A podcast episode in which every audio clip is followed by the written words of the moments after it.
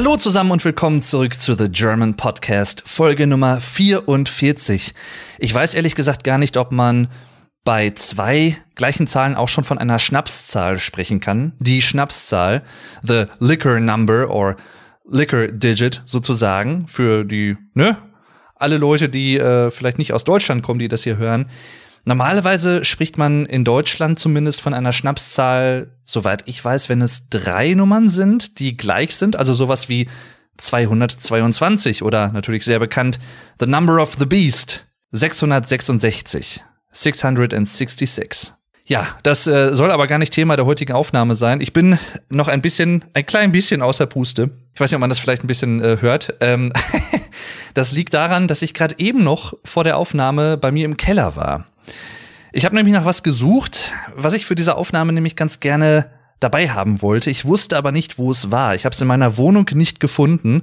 Bin jetzt aber umso froher, dass ich es unten im Keller gefunden habe, weil ich hätte mich geärgert, wenn es irgendwie abhanden gekommen wäre im Rahmen von Umzügen oder was weiß ich was. Denn das heutige Thema ist die PlayStation 1 und vor allem auch PlayStation 1 Spiele, die ich damals gespielt habe. Also eine Nostalgiefolge äh, für alle Kinder der 90er sicherlich ziemlich interessant, könnte ich mir vorstellen, aber natürlich auch für alle anderen, die Spiele interessiert sind, die generell auch ein bisschen ähm, ja, oder ich sag mal so, vielleicht auch für Leute, die damals die PlayStation 1 nicht hatten und noch mal ein bisschen Revue passieren lassen wollen. Wie war das damals eigentlich auf dieser Konsole zu spielen? Die Anfänge der PlayStation und des PlayStation Franchises, was es ja bis heute gibt, ne, zum Zeitpunkt der Aufnahme PlayStation 5, die aktuellste Version, ist auch sehr interessant. Also eigentlich hatte man nicht direkt geplant, eine Konsole herzustellen, also Sony in dem Fall. Es war eigentlich eher eine Kollaboration, ein Joint Venture, nennt man das ja auch ganz gerne im äh, betrieblichen Sinne, mit Nintendo und dem Super Nintendo SNES. Denn Sony wurde beauftragt, ein Laufwerk für eine neue SNES-Generation zu entwickeln, soweit ich weiß. Und ich glaube, damals kursierte sogar auch die Firmierung Nintendo PlayStation. Dann hatte sich Nintendo aber aus welchen Gründen auch immer, ich glaube, für Philips entschieden. Die haben dann den Zuschlag bekommen. Es bestand vorher schon mit Sony ein Vertrag eigentlich für die Entwicklung dieses modernen neuen Laufwerks. Und da dieser Vertrag, diese Zusammenarbeit dann aber geplatzt ist, hat Sony sich gedacht, hm, dann bauen wir doch unsere eigene Konsole und so entstand die PlayStation. Ganz, ganz, ganz, ganz, ganz, ganz kurz abgerissen. Ich glaube, das war so im Jahr 1994 oder eigentlich müsste es glaube ich vorher gewesen sein, weil 94 ist die PlayStation auf den Markt gekommen zum ersten Mal und äh, in Japan war das übrigens und dann 1995 auch in den USA, ähm, in Europa und Australien und anderen Ländern. Das heißt, ich denke mal, das müsste so 92, 93 rum gewesen sein, diese Gespräche über eine Zusammenarbeit. Und ich bin froh im Nachhinein, dass es aus dieser Zusammenarbeit ja, dass da nichts draus geworden ist. Ähm, und so hat die PlayStation ihre Anfänge genommen. Und heute möchte ich, wie gesagt, ein bisschen über meine Kindheit, beziehungsweise allgemeiner vielleicht über PlayStation 1 Spiele sprechen, die ich damals gespielt habe, die wir damals hatten. Vielleicht auch Spiele, die ich nicht gespielt habe, die ich aber kenne, rein vom Namen her. Also es wird sehr, sehr viel Name-Dropping in dieser Folge passieren, da kann ich euch schon mal vorwarnen. Ich denke mal keine allzu großen Spoiler. Andererseits muss man ja auch sagen, oder ich sag mal so, viele Leute sagen ja dann auch immer ganz gerne, ja, aber die Spiele sind ja dann auch teilweise schon 20, 25 Jahre alt, dann kannst du ruhig spoilern. Und ich denke mir immer so, ja, aber andererseits nein, weil ich sag mal, das gute Beispiel The Sixth, ich sag mal, das gute Beispiel The Sixth Sense, kleiner Zungenbrecher auch für, für Deutsche. Ähm, ne, das Ende des Films ist ein ziemlicher Twist. Und auch wenn der Film von 1999 ist, ne, also 22 Jahre alt zum Zeitpunkt der Aufnahme jetzt hier, heißt das nicht, dass man den heute einfach spoilern kann, weil der so alt ist. Also das Alter ist ja keine Begründung dafür, dass man eine Erlaubnis hat zu spoilern, finde ich persönlich. Zumal ja auch immer neue Generationen, ich sag mal, nachwachsen und dann auch vielleicht zum ersten Mal von diesem Film erfahren und ihn vorher natürlich auch wegen ihres Alters einfach nicht schauen konnten. Ja, also da spielen ja so verschiedene Sachen rein. Deswegen Ich persönlich bin da eher auf der Linie, nee, einfach nicht spoilern und gut ist, dann bist du auf der sicheren Seite. Jedenfalls. Warum war ich gerade eben im Keller? Ich habe nach zwei Kladden, nach zwei Mappen gesucht, nach zwei CD-ROM-Mappen. Das sind so schwarze Mappen mit äh, so so grauen, ja, Slidern, also da drin so so Slides im Prinzip einzelnen Seiten, wo man äh, jeweils zwei CDs reinstecken konnte pro Seite oder halt auch DVDs, ne, konnte man dafür natürlich auch benutzen, theoretisch gesehen auch für Blu-rays. Und ich wusste, dass wir davon zwei Stück hatten. Da ich persönlich äh, jetzt eigentlich alle Konsolen hier habe, die wir jemals in der Familie hatten, also PlayStation 1, 2, 3, äh, 4 hatten wir nicht mehr als Familie, die habe ich mir selber gekauft und ja, die 5er habe ich leider noch nicht. Das ist ja noch mal ein Thema für sich. Immer noch. Dachte ich mir, eigentlich müssten die Mappen ja auch bei mir sein. Jetzt hatte ich geschaut, aber ich habe sie hier bei mir im Wohnzimmer nirgends gefunden. Auch im Schlafzimmer im Schrank nicht, wo ich auch einige Sachen verstaut habe. Und dann dachte ich mir, hm, die letzte Möglichkeit wäre eventuell, es gibt einen ominösen schwarzen Sack bei mir unten im Keller, wo auch noch einige Sachen vom Umzug 2018 hier in diese Wohnung, wo ich jetzt wohne, äh, wo die da drin einfach gelandet sind, Überbleibsel. Und siehe da, inmitten von Staub und Spinnenweben, äh, habe ich dann beim Kramen diese zwei Kladden, diese Mappen entdeckt und mit hochgenommen in die Wohnung. Und ich bin einfach froh. Ich bin einfach sehr, sehr froh. Ich werde da gleich einen Blick reinwerfen. Ich habe es noch nicht gemacht. Das wird dann, ich glaube, das erste Mal seit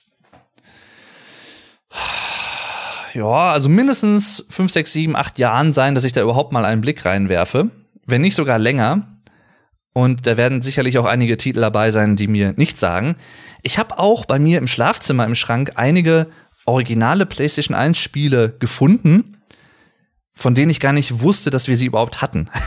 also zum Beispiel, ich fange mal mit einem sehr, sehr unbekannten Spiel an, also für mich zumindest, mit dem schönen, ähm, mit dem schönen äh, Satz hinten auf äh, der Rückseite, lass es spritzen. Ja, nicht das, was ihr denkt, sondern es geht um zehn unglaubliche Strände, Wellenbrecher von 1,5 bis 10 Meter und acht Weltklasse-Surfer, einschließlich Corey Lopez, Shane Bashan und Rochelle Ballard. Kein, ja, kenne ich alle, sehr, sehr äh, bekannt. Es dreht sich nämlich um das Spiel Championship.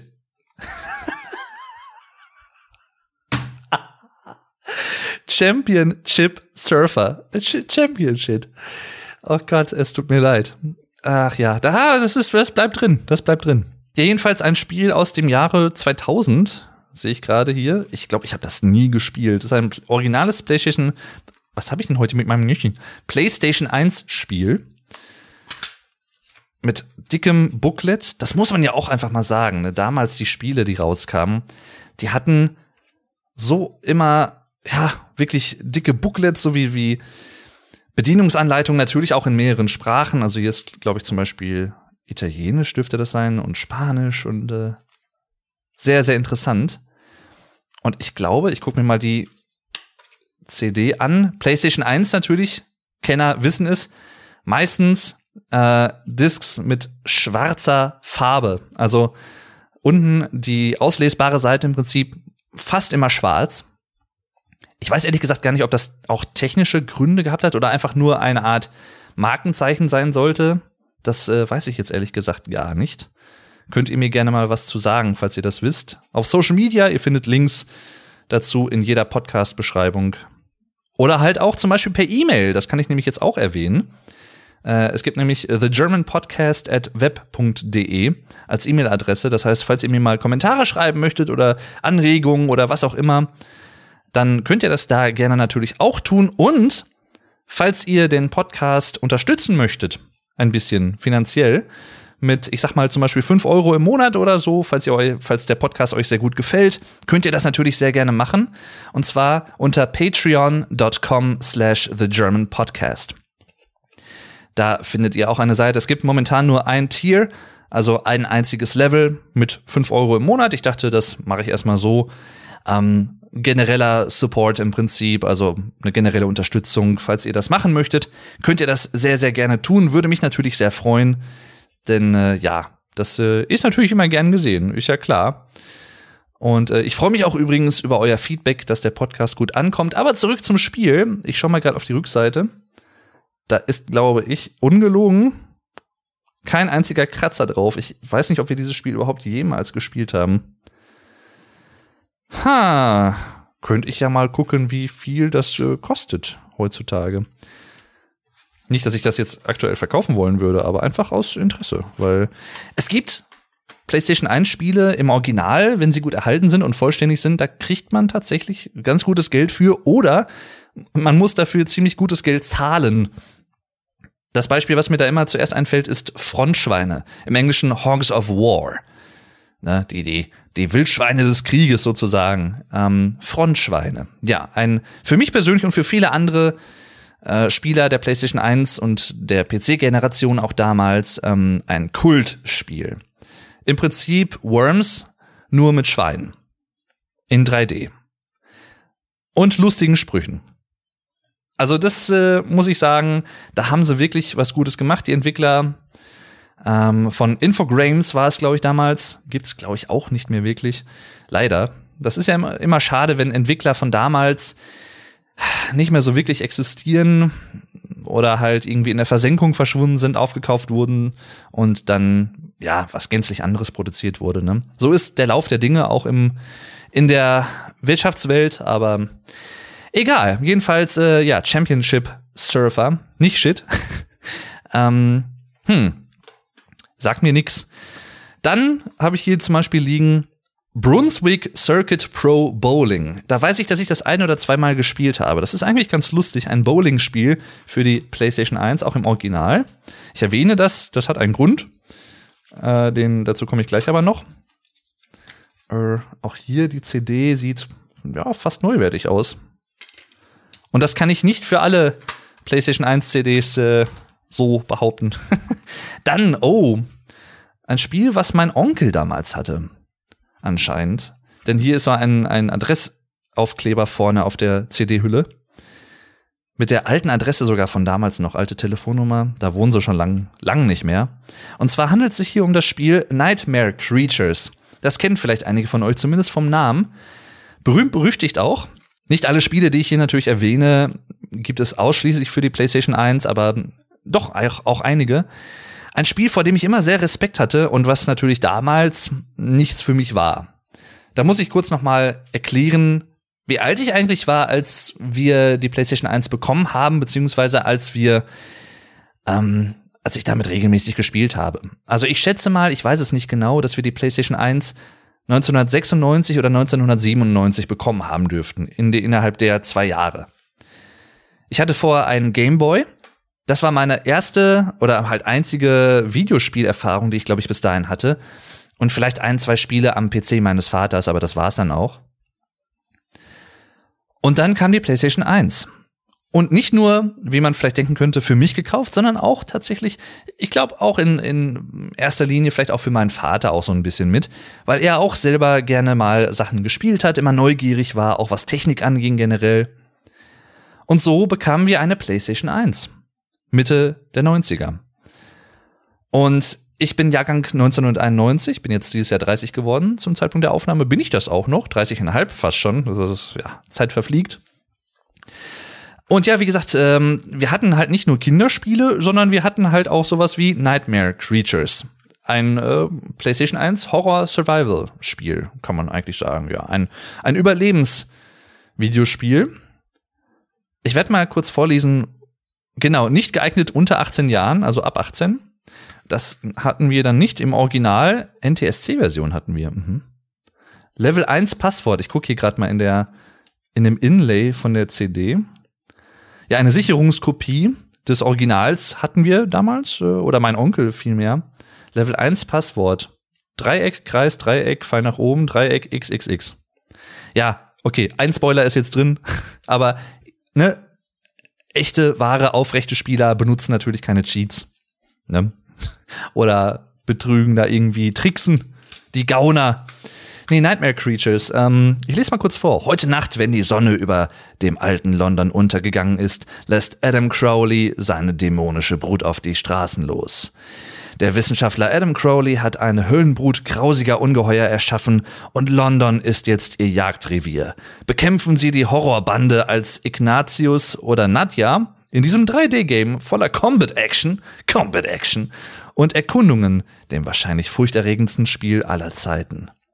Und ich glaube, für damals, Singleplayer ist das, ich glaube, für damals äh, war das tatsächlich auch, das war schon äh, was Besonderes. Das war, glaube ich, auch schon so ein Meilenstein, auch ein frühes, ähm, ja, ein früher Meilenstein der ähm, 3D-Survival-Horror-Schiene, würde ich schätzen. Das Spiel kam, glaube ich, ja, irgendwann 96, 97 raus. Zumindest steht da das Copyright hinten drauf. Das waren ja auch so die Anfänge von Resident Evil, ne? Also, so um den Dreh. Und Silent Hill natürlich, all das kam natürlich damals auf, aber Nightmare Creatures war, glaube ich, noch ein bisschen früher auch. Sehr, sehr interessant. Ich habe mich nie bis heute getraut, das zu spielen. Ich kenne einen Freund von mir, der da sehr viel von hält. Und es soll wohl auch ein sehr, sehr gutes Spiel sein. Ich kenne ein paar Ausschnitte. Aber als, als, als Kind damals, mit sechs, sieben, acht Jahren, hätte ich mich das nie im Leben getraut. Also von daher, da habe ich immer die Finger von gelassen. Ah, was war das denn nochmal? Oh, oder ist das, ist das ein CD-Spiel, was ich hier habe? Ich habe eben mal ein, zwei aus dem Schlafzimmerschrank rausgepackt. Ich glaube, das ist ein, ja, das ist ein PC-Spiel. Dann lasse ich das mal außen vor. Quake Attack. War aber auch lustig. Und dann haben wir hier Oddworld Apes Exodus CD1. Haben wir auch CD2 mit drin? Ja, CD2 ist auch drin. Hab ich, glaube ich, nie wirklich gespielt. Tatsächlich. Ich habe Apes Odyssey gespielt, ne? Ape kennt eine, kennen viele von euch ja vielleicht. Gibt's ja auch bis heute äh, immer mal wieder ja, Remasters oder halt auch komplette Neuauflagen, ne? Soulstorm zum Beispiel und solche Sachen. Und ähm, auch ein Spiel, was so für mich persönlich, das war, glaube ich, so die Grenze als Kind. Also ich, ich fand es trotzdem auch gruselig, als es rauskam damals. Ich glaube, Apes Odyssey ist von 97 oder 98. 97 war ich 6, 98 war ich 7. Und der Anfang, was, was mich bei vielen Spielen abgeschreckt hat, war nicht nur die Atmosphäre natürlich am Anfang, sondern auch vor allem auch die erste Cutscene teilweise. Die erste Cutscene hat mich teilweise schon wirklich sehr, sehr verschreckt als Kind. Da fällt mir diesbezüglich Oddworld, Apes Odyssey ein, am Anfang mit den Gluckens. Und ähm, ja, wie dann erzählt wurde, dass Ape, der als Sklave in dieser Fabrik Rapture Farms arbeitet, dieser Sprecher, ich habe den auch noch so im Kopf, seine Stimme, wie er das so mit leicht gebrechlicher Stimme erzählte, das Schicksal von Abe. Und wie dann die Nahrungsproduktion dieser Firma umgestellt werden sollte und dass die ganzen Mudakens im Prinzip als Nahrung verwurstet werden sollten. Abe, auch ein Mudaken. Und äh, er will natürlich fliehen aus dieser Fabrik. Das ist so und das fand ich schon irgendwie, ich weiß nicht, als Kind fand ich das irgendwie krass. Und dann hatte man auch diese Slicks, die einem dann jagen. Das sind so kleine Viecher mit so Maschinengewehren, die hinter einem herlaufen und sehr maschinelle, roboterartige Geräusche auch von sich geben. Fand ich sehr, sehr gruselig damals. Vielen Dank bis hierhin fürs Anhören. Gleich geht's weiter, keine Sorge. Ich wollte ganz gerne mal in künftigen Episoden, zumindest hier und da, ein paar kleine Musiktipps abgeben. Ich dachte mir, das wäre vielleicht ganz interessant, das mal zu machen, weil es gibt sicherlich auch da draußen viele Leute, vielleicht auch unter euch, die sich sehr für Musik interessieren, die gerne neue Musik entdecken. Und äh, ich dachte mir, ich wähle mal heute einen Song, der auch aus dieser Zeit kommt, der PlayStation 1 und vor allem der Zeit, wo ich mit der PlayStation 1 aufgewachsen bin. Und zwar All is Full of Love von Björk. Sehr, sehr schönes Lied. Sehr atmosphärischer Popsong, kann man eigentlich sagen. Sehr Trip-Hop angelehnt. Man hört zum Beispiel ein elektronisches Schlagzeug, was sehr, sehr markant klingt und einen sehr industriellen Klang hat. Und dann gleichzeitig so wabernde elektronische Klangteppiche. Und wirklich eine sehr, sehr schöne Stimme von Björk. Der Chorus blüht halt so richtig auf im Vergleich zu den Strophen. Das Ganze ist ein bisschen düster, kann man vielleicht auch sagen. Was mir an diesem Song vor allem so gut gefällt, ich rede jetzt übrigens von der Single-Version und nicht von der Version, die auf dem Album Homogenic drauf ist, denn das ist ein Remix. Ich rede von der eigentlichen Songversion, dem originalen Björk oder Björk Mix. Und zwar ähm, gibt es dazu auch ein richtig, richtig, richtig cooles Musikvideo von Chris Cunningham, der sehr, sehr viele andere sehr verstörende, sehr interessante Vi Musikvideos gemacht hat. Guckt euch von ihm wirklich mal was an. Das ist schon echt krass, was der Videos gemacht hat teilweise. Zum Beispiel auch viele Sachen von Aphex Twin. Come to Daddy ist ein Musikvideo, was äh, sehr interessant ist. Ich drück's mal so aus. Ja, auch im Fall von All is Full of Love ist da einfach ein sehr, sehr schönes Musikvideo dahinter. Gerade auch für die damalige Zeit mit CGI und mit Robotik, ne, mit solchen Sachen. Kann ich euch sehr empfehlen, möchte ich gar nicht mehr zu sagen. Jedenfalls All is Full of Love war gestern so mein Ohrwurm des Tages im Prinzip. Und damit möchte ich euch weiterhin viel Spaß beim Hören dieser Folge wünschen. Ihr findet einen Link zum Song zum Anhören übrigens auch unten in der Folgenbeschreibung. Also da könnt ihr gerne mal reinhören, beziehungsweise auch das Video sehen. Ich denke mal, das ist das, was ich dort verlinken werde. Also dann viel Spaß beim Weiterhören damals war die, die Grafik, als es neu rauskam, natürlich, ja, atemberaubend, ne, teilweise. Das war wirklich, wirklich krass.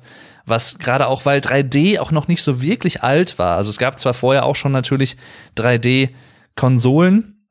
Da war die PlayStation 1 jetzt nicht die erste, aber die Grafik wurde natürlich immer besser, immer mehr Polygone zum Beispiel, ne, weniger Sprites im Laufe der Zeit, also Sprites 2D-Objekte, die sich dann immer mit der Perspektive des Spielers mitdrehen, mit der Kameraperspektive des Spiels im Prinzip. Dass man sie immer frontal im Blick hat, letztendlich. Kann man zum Beispiel sehr, sehr gut auch sehen in Tomb Raider 1 von 1996. Ja, 25 Jahre alt dieses Jahr, genauso wie Crash Bandicoot 1. Auch 25 Jahre alt. Beide habe ich, glaube ich, damals auch für die PlayStation 1 gehabt und äh, auch ein bisschen gespielt. Ich habe selten als Kind ein Spiel komplett gespielt, tatsächlich. Ich habe, weil ich so, ich glaube, das, das hatte mehrere Gründe. Bei manchen war ich auch einfach zu unfähig, glaube ich, zu ungeduldig auch als Kind vor allem. Und ich war auch einfach teilweise zu neugierig auf andere Spiele. Also wenn ich ein Spiel so ein bisschen für, ich sag mal, drei, vier Stunden erforscht hatte, wenn überhaupt, vielleicht auch nur ein, zwei Stunden, und mir hat das gefallen, dann habe ich halt nicht gedacht, ja, dann spiele ich das Spiel jetzt komplett zu Ende, sondern oh, in dieser Mappe da vor mir, da sind ja auch noch viele andere interessante Spiele, dann fange ich doch ein neues an. Und so habe ich viele Spiele angefangen zu spielen, aber ich habe kaum eins, glaube ich, komplett gespielt. Ich glaube, eine Ausnahme dürfte gewesen sein Spyro 1. Und ich glaube, eine weitere Ausnahme, auch so Spyro 2, Spyro 3. Aber davon abgesehen, ich glaube nicht allzu viel. Also ich glaube nicht, dass ich ein Crash Bandicoot 2 Cortex Strikes Back. Cortex schlägt zurück. Dass ich das zum Beispiel komplett damals als Kind gespielt habe. Ich glaube nicht. Und erst recht nicht auf, also ich sag mal 100 Prozent, also alles wirklich gemacht, ne? Oder 100 plus Prozent. Bei, bei Spyro 1 konnte man zum Beispiel 120 Prozent insgesamt bekommen. Habe ich glaube ich auch nie gemacht, aber aber um noch mal kurz zu gruseligen Spieleanfängen und Spieleintros zurückzukommen. Medieval. Sir Daniel Fortescue. Er ist auferstanden. Der Held von Gallomir, der in der ersten Runde auf die Nase fiel. Im Nebel der Geschichte wurde der Verlierer zum großen Retter erhoben, aber wir kennen die Wahrheit. Lasst ihn in Ruhe. Das Schicksal hat ihm eine zweite Chance gegeben. Eine Chance, die Schmach zu vergessen, Zarok zu besiegen und der Legende gerecht zu werden. Wir wünschen ihm Glück. Ja, das war das komplette Wasserspeier-Intro von Medieval. Also nach, nach dem eigentlichen Videosequenzen-Intro. Und diese Videosequenz hat mich damals so verstört als Kind aber nicht genug, als dass ich es nicht interessant gefunden hätte zu spielen. Aber ich hatte da wirklich, ich, es, es klingt jetzt aus heutiger Perspektive komisch, weil das natürlich alles damals total pixelig, ne, und alte Grafik und alles. Aber damals als Kind, da war ich, wie gesagt, 1998, als Medieval 1 rauskam, da war ich sieben Jahre alt. Ich war so verstört von diesem Intro, Zumal man aber auch sagen muss, fairerweise finde ich, dass die Intro-Sequenz von Medieval, sowohl von Medieval 1 als auch von Medieval 2 im Prinzip, die Sequenzen sind beide ernster als das Spiel selbst.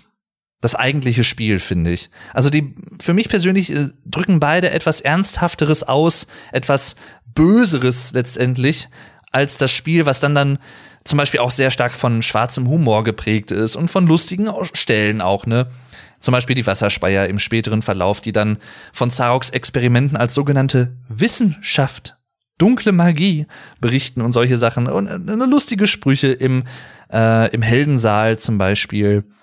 Ach, ich könnte auch über Medieval eine komplett eigene Episode machen. Mache ich vielleicht auch irgendwann mal. Mal gucken. Ja, und Medieval 2 auch. Der Anfang hat mich auch sehr verstört. Das ist Intro mit Lord Palethorn, wie er sich dann in so ein Monster, in so ein Kobold verwandelt, mit, weil er das alte Zauberbuch vom äh, Magier, vom Hexer Zarok gefunden hat, 500 Jahre später. Medieval 1 spielt ja im Jahr 1386 und äh, ne, Medieval 2 im Jahr 1886. Das hat mich echt verstört. ich muss es einfach so sagen. Aber das waren richtig coole Cutscenes. Gerade auch, ich finde, da hat man gemerkt, das merkt man auch bei heutigen Spielen natürlich, aber damals auch, gerade bei Medieval muss ich sagen, für mich persönlich die, die Cutscene am Anfang und die Kamerafahrt durch diese, durch dieses Fenster hinunter in diesen Turm, wo Zarok mit dem Zauberbuch hantiert und diese Musik dabei mit dem Chor und diesen Streichern, sehr dramatisch, sehr düster. Allein diese Ideen und wie man das umgesetzt hat, zeigt mir halt persönlich, man hat es einfach nicht hingerotzt, sondern man hat es mit Liebe gemacht, mit, mit Enthusiasmus, mit Motivation und man wollte das auch wirklich gut machen. Und sowas weiß ich immer sehr wertzuschätzen. Nicht nur, wenn es um, um Spiele geht, sondern um Kunst generell, ob es Musik ist, ob es Filme sind. Äh, Filme natürlich analog, auch mit interessanten Kamerafahrten und einer wirklich durchdachten, ausgeklügelten, detailreichen Produktion. Ja, und auch bei anderen Spielen natürlich, ne? Eben, klar. Aber Medieval ist für mich immer so das Paradebeispiel von wirklich einer sehr liebevoll minutiös detaillierten gemachten Cutscene am Anfang gewesen, die dich sofort in dieses Spiel reinzieht. Dann Zarok, wie er in dieses Dorf äh, geht, ich glaube, ähm, ich weiß nicht, ob's äh, das schlafende Dorf letztendlich hat ja, glaube ich, keinen wirklichen Namen, soweit ich weiß. Oder mir fällt er gerade nicht ein. Jedenfalls das Land Gallowmere. Und dann da diese Dorfbewohner mit diesem bösen Fluch belegt und verhext und dann diese grünen Zauberstrahlen, die überall von ihm abgehen und seine grünen Augen, die dann auch wirklich grün leuchten und er dann so ganz diabolisch seine Arme in die Höhe streckt und so. Und dann dieser Chor dabei, dieser epische Chor. Boah, das, oh, ich krieg da bis heute Gänsehaut, wenn ich diese Sequenz sehe, ungelogen. Und auch bei vielen anderen Musikstücken von Medieval. Aber diese Sequenz, ich muss es einfach noch mal sagen, es ist, boah, die hat mich wirklich nachhaltig extrem beeindruckt und tut sie auch bis heute. Ich würde sogar so weit gehen und sagen, dass Medieval mit einer der atmosphärischsten und eine der auch für die damalige Zeit krassesten Videospiel-Intro-Sequenzen hatte, die ich kenne. Also da gibt es sicherlich auch noch abgefahrenere natürlich, ne, aber und sehr, sehr viele andere gute auch. Aber Medieval, gerade der erste Teil, Hammer. Also, ne, falls ihr das Spiel nicht kennt, nur vom Namen her, ihr mögt Tim Burton und seine Filme, ne, Sleepy Hollow und Edward mit den Scherenhänden und ähnliche Sachen. Das ist voll cool, weil ich mag die auch. Und stellt euch vor, Tim Burton hätte ein PlayStation 1 Spiel gemacht, dann wäre das Medieval. Ich glaube, das kann man mit Fug und Recht so behaupten. Das ist schon teilweise von der Atmosphäre her sehr ähnlich. So Nightmare Before Christmas und solche Sachen. Ne? Also das ist, ist schon sehr, sehr, sehr cool gemacht. Diese Horror, also Grusel, Horror meets schwarzer Humor so ein bisschen. Und ähm, ja, sehr, sehr schön gemacht. Bevor ich jetzt gleich zu den Klatten komme und gucke, was da drin ist, äh, noch ein, zwei andere Sachen. Und zwar, wo ich gerade noch bei Medieval bin. Ich kann mich dran erinnern, dass mein Onkel, ich glaube Jahrgang 68 müsste er sein, in den 90er Jahren auch eine PlayStation 1 hatte. Und zwar eine richtig coole, die hat er, glaube ich, leider nicht mehr. Hätte ich ihm sonst vielleicht auch mal irgendwie äh, abgekauft oder irgendwie dann ähm, abgenommen ne, mit ihm in Absprache, weil die war richtig cool. Und zwar hatte, das war eine PlayStation 1, also diese große, kastige Variante, diese originale Variante. Es gab ja später noch eine Slim-Version, wesentlich kleiner. Habe ich auch hier rumliegen. Und die komplette Oberfläche also das, das CD-Laufwerk, die Klappe des CD-Laufwerks und oben auch die, die beiden Knöpfe, ne, Start und Reset. und solche Sachen und ne, öffnen. Auf der rechten Seite ist es, glaube ich, rechts unten ist der, der Öffnen-Knopf für das Laufwerk. Die komplette Oberseite war mit einer Folie beschichtet, die ja so eine Art Wallpaper von Medieval einfach war. Mit Sarok drauf, das weiß ich noch. Sarok mit seinem Zauberstab und äh, dann diese Bäume im Hintergrund, ist vom Friedhof und so. Richtig cool. Das hat für mich damals auch noch mal mit dazu beigetragen, dass ich dieses Spiel einfach richtig krass fand. Ich habe mir ein, zwei Notizen gemacht, ein, zwei Spiele aufgeschrieben, die ich ganz gerne erwähnen würde. Aber eins, was mir gerade einfällt, wo ich von meinem Onkel spreche, ich weiß nicht, ob ich damals als Kind da bei meinem Onkel, bei meinem Onkel und meiner Tante übernachtet habe und da PlayStation 1 gespielt habe. Oder ob das irgendwann nachmittags war, als man sich getroffen hat und ich hatte keine Lust mehr auf Kaffeekuchen und habe mich dann ins Wohnzimmer verzogen und habe ein bisschen PlayStation 1 gespielt. Ich kann mich dran erinnern, dass ich da auch Skull Monkeys gespielt habe bei meinem Onkel. Sehr interessant übrigens, viele kennen Skull Monkeys als eigenständiges Spiel, was es letztendlich eigentlich nicht ist, weil es ist im Prinzip eine Fortsetzung eines RPGs, eines, eines Rollenspiels, und zwar The Neverhood. Soweit ich weiß, heißt es. Ne? Ist jetzt alles so aus meinem Gedächtnis gekramt. Das war kein Jump and Run, so wie Skull Monkeys, mit dem Furzkopf. Ich, ich sag's einfach mal so, ich weiß nicht, ob er einen Namen hat. Aber äh, ja, sehr interessant. Und auch da, ihr möchtet Beweise haben dafür, wie prägend PlayStation 1 Spiele für mich waren als Kind. Ich sag nur, ein böser Mann fiel vom Himmel. Ja. Clark Monkey. Und äh, der König der Skull Monkeys. Und auch das Intro fand ich als Kind ziemlich krass. Das ist so, so Clay Motion, also so ein bisschen so, so Knetfiguren animiert und mit der Kamera eingefahren. Sehr, sehr cool, so Stop Motion mit, mit Knete im Prinzip. Eigentlich relativ simpel, aber wirklich gut gemacht. Und auch für die damalige Zeit wirklich kreativ. Und da könnte man meinen, ne, Knete für Kinder und so, ja klar, ne, sehr kinderfreundlich. Aber ich muss das einfach mal sagen. Dieser Clark Monkey, dieser Typ, der irgendwie, warum auch immer, das erfahren wir wahrscheinlich in The Neverhood, was ich nie gespielt habe bis heute, im Vorgänger, er fiel irgendwie vom Weltall auf diesen Planeten, wo die Skull Monkeys leben. Und zieht einem dieser Skull Monkeys die Haut ab, streift sie sich über und also tötet ihn im Prinzip, setzt dann seinen Schädel auf, weil diese Skull Monkeys sind halt, wie der Name es sagt, Affen, die Affengeräusche machen, aber mit toten Köpfen, also mit, mit Schädeln, nicht mehr mit, mit Haut und so, sondern nur mit toten Köpfen. Mit Skulls, mit Schädeln. Und äh, ja, die anderen Affen äh, erkennen ihn dann irgendwie als König an. Ein Affe sagt noch, wir werden äh, meine äh, meine Bande, meine meine Spezies ist zu schlau, um dich als König anzuerkennen und dann alle anderen aber trotzdem, oh mein König und so. Sehr sehr cool. Und ähm, dieser Affe, der das aber durchschaut hat, dieser Skull Monkey, schickt einen Boten los, ein, ein Fluggerät mit einer Nachricht zu einem anderen Planeten, wo, oh, ich weiß nicht, wie er heißt, der Protagonist lebt. Das sind so, so, so, ja, wie soll ich sagen? Ich will jetzt gar nicht mal sagen menschenartige Figuren, aber einer, also so eine Figur mit so einem länglichen Schädel, schmal nach oben gehend, wie so, so ein Spargel im Prinzip. Und nach oben oben so eine Öffnung im Kopf, wo im Prinzip das rauskommt, was bei uns Menschen unten aus dem, ne? Also, ich sag mal sowas wie Ausdünstung, Fürze, um es mal beim Wort zu nennen. Deswegen auch Furzkopf. Er furzt aus dem Kopf, ja. Und ähm, das ist ein ziemlich lustiges 3D Jump and Run und er soll halt natürlich versuchen, den Bösewicht aufzuhalten und so aber auch zum späteren Verlauf, glaube ich, gar nicht mal so einfach. Also auch relativ fordernd, aber auch da dieses Intro, dieses, dieser, die, ihm diese Haut einfach abzieht, weißt du? So, das, ach, das hat mich einfach geprägt. Also nein, das, das klingt jetzt komisch, aber das, es hat mich eher, also es, es hat mich fasziniert. Ganz wertneutral. Ne? Also irgendwie auch vielleicht ein bisschen verstört, ich weiß nicht. Aber ach ja. Ein weiteres Spiel, was ich nie also ich glaube, das erste, ich habe noch niemals das erste Level komplett gespielt, die erste Welt, wenn, falls es da überhaupt Level gibt. Das sagt jetzt schon alles. Und zwar Duke Nukem Time to Kill. Von 1998 müsste es, glaube ich, sein. Duke Nukem natürlich vielen ein Begriff. PlayStation 1, Duke Nukem, Time to Kill.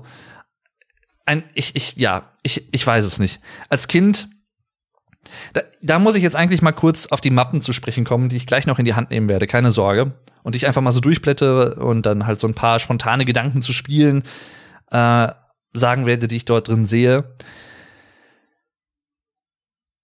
Mein Vater hat damals viele Sicherungskopien von Originalspielen gemacht, um es so mal auszurücken.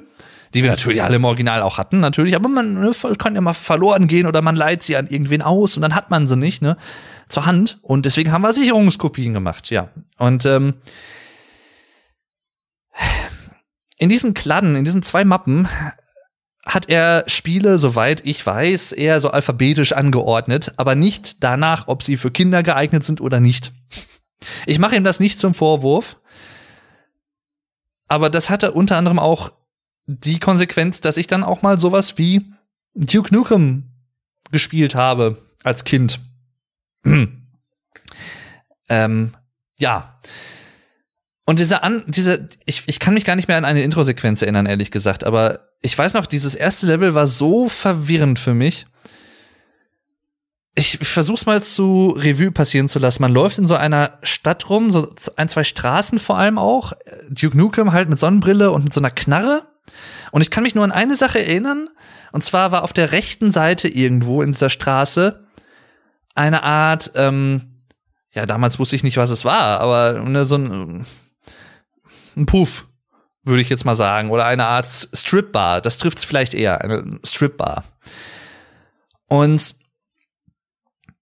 da, ich, ich kann mich nicht mehr ganz dran, äh, dran ganz, ganz genau dran erinnern, aber ich, wenn ich in diese Bar reingegangen bin, dann waren so Frauen, die haben an Stangen getanzt.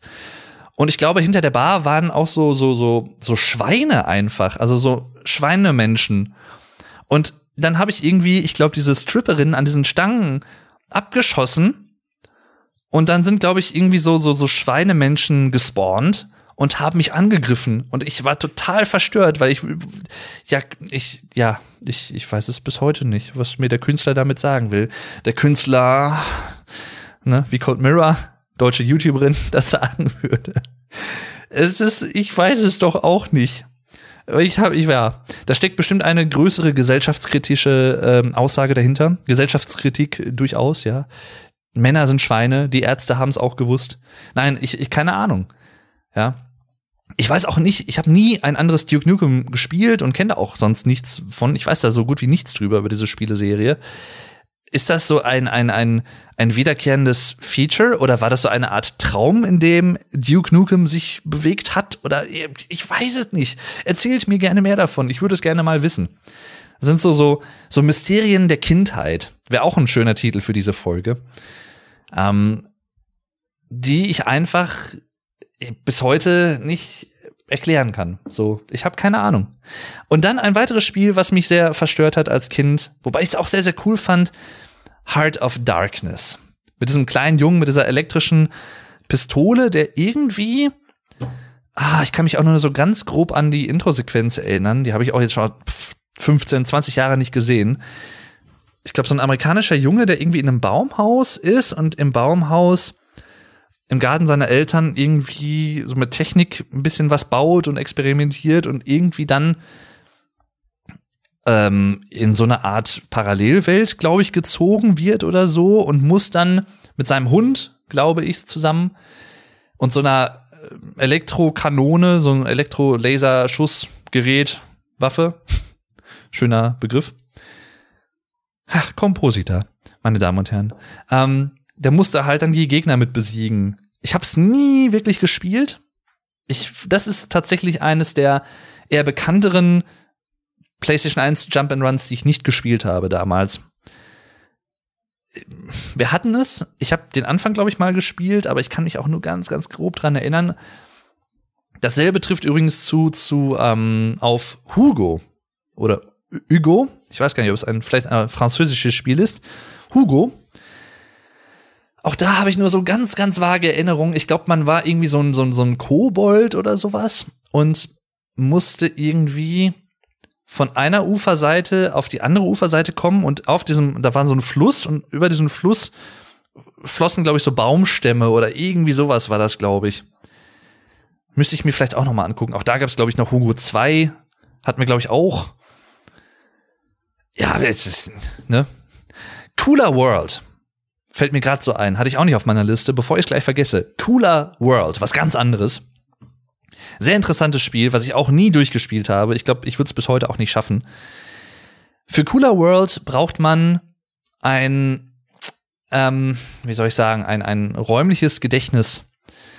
Ein, ein, ein, ein ähm, räumliches Vorstellungsvermögen, weil es darum geht, man spielt einen, einen, einen ja, so, so eine Art Wasserball, den man mit Luft aufpumpen kann mit so, so verschiedenfarbigen Streifen, kennt jeder wahrscheinlich, ne, vom, vom Strandurlaub oder so, so ein Wasserball halt, ne. Und man befindet sich auf so Plattformen, die in der Luft schweben, im Himmel im Prinzip, und muss von einem Startpunkt zu einem Endpunkt kommen. Man kann springen, man muss ähm, Obstacles, also so, so Hindernissen ausweichen. Man kann ähm, teilweise muss man auch noch andere Sachen einsammeln, um zum Levelende zu kommen. Und äh, mit jedem Level wird es halt immer schwieriger, zum Ende zu gelangen. Teilweise halt, man kann halt die, die, ähm, man kann auf allen an allen Seiten dieser Rechtecke, dieser Kästen, sag ich mal, äh, entlang rollen und springen. Na, oder fast alle Seiten, glaube fast alle Seiten. Und das macht es natürlich nicht einfacher, weil man muss halt, wie gesagt, manchmal wirklich um die Ecke denken, im wahrsten Sinne des Wortes. Sehr, sehr cooles Spiel. Gedanklich ziemlich fordernd. Aber ich bin da halt, ich glaube, ich hab's bis Level, weiß ich nicht, 7, 8, 9, 10 irgendwie mal geschafft aber weiter halt nicht. Und äh, ja, die Musik war sehr entspannt immer, muss ich sagen. Das war, glaube ich, fast immer dieselbe Musik, aber in den ersten Leveln auch noch sehr, sehr entspannt. Dann im Hintergrund sah man, glaube ich, so, so als Bitmap, also so Pixel, so Ägypten mit, mit Pyramiden, glaube ich, irgendwie sowas. Also sonniger Himmel mit blau, also blauer, sonniger Himmel im Hintergrund und äh, sehr interessantes Spielkonzept. Dann ein Spiel, was ich auch nie wirklich weit gespielt habe. Ihr merkt, es zieht sich durch meine PlayStation 1 Erfahrungen durch. Kurushi. Also K-U-R-U-S-H-I müsste es, glaube ich, geheißen haben. Kurushi. Auch ein total faszinierendes und verstörendes Spiel für mich persönlich. Ein, ein schwarzer Hintergrund, ein schwarzer, dunkler, großer Raum. Ohne irgendwas, was man in der Ferne sehen kann. Einfach nur Schwärze. Schwarz in der Mitte des Spielbildschirms eine Reihe von ähm, ja aneinander klebenden Kästen, Quadraten im Prinzip. Und man ist so ein, ein Mann, der auf diesen Quadraten läuft und ich glaube, es ist so, dass dann diese, auf diesen Quadraten stehen noch andere Quadrate und die rollen auf einen langsam zu und man muss seinen Weg bis zum Ende ähm, dieser Fläche, glaube ich, finden.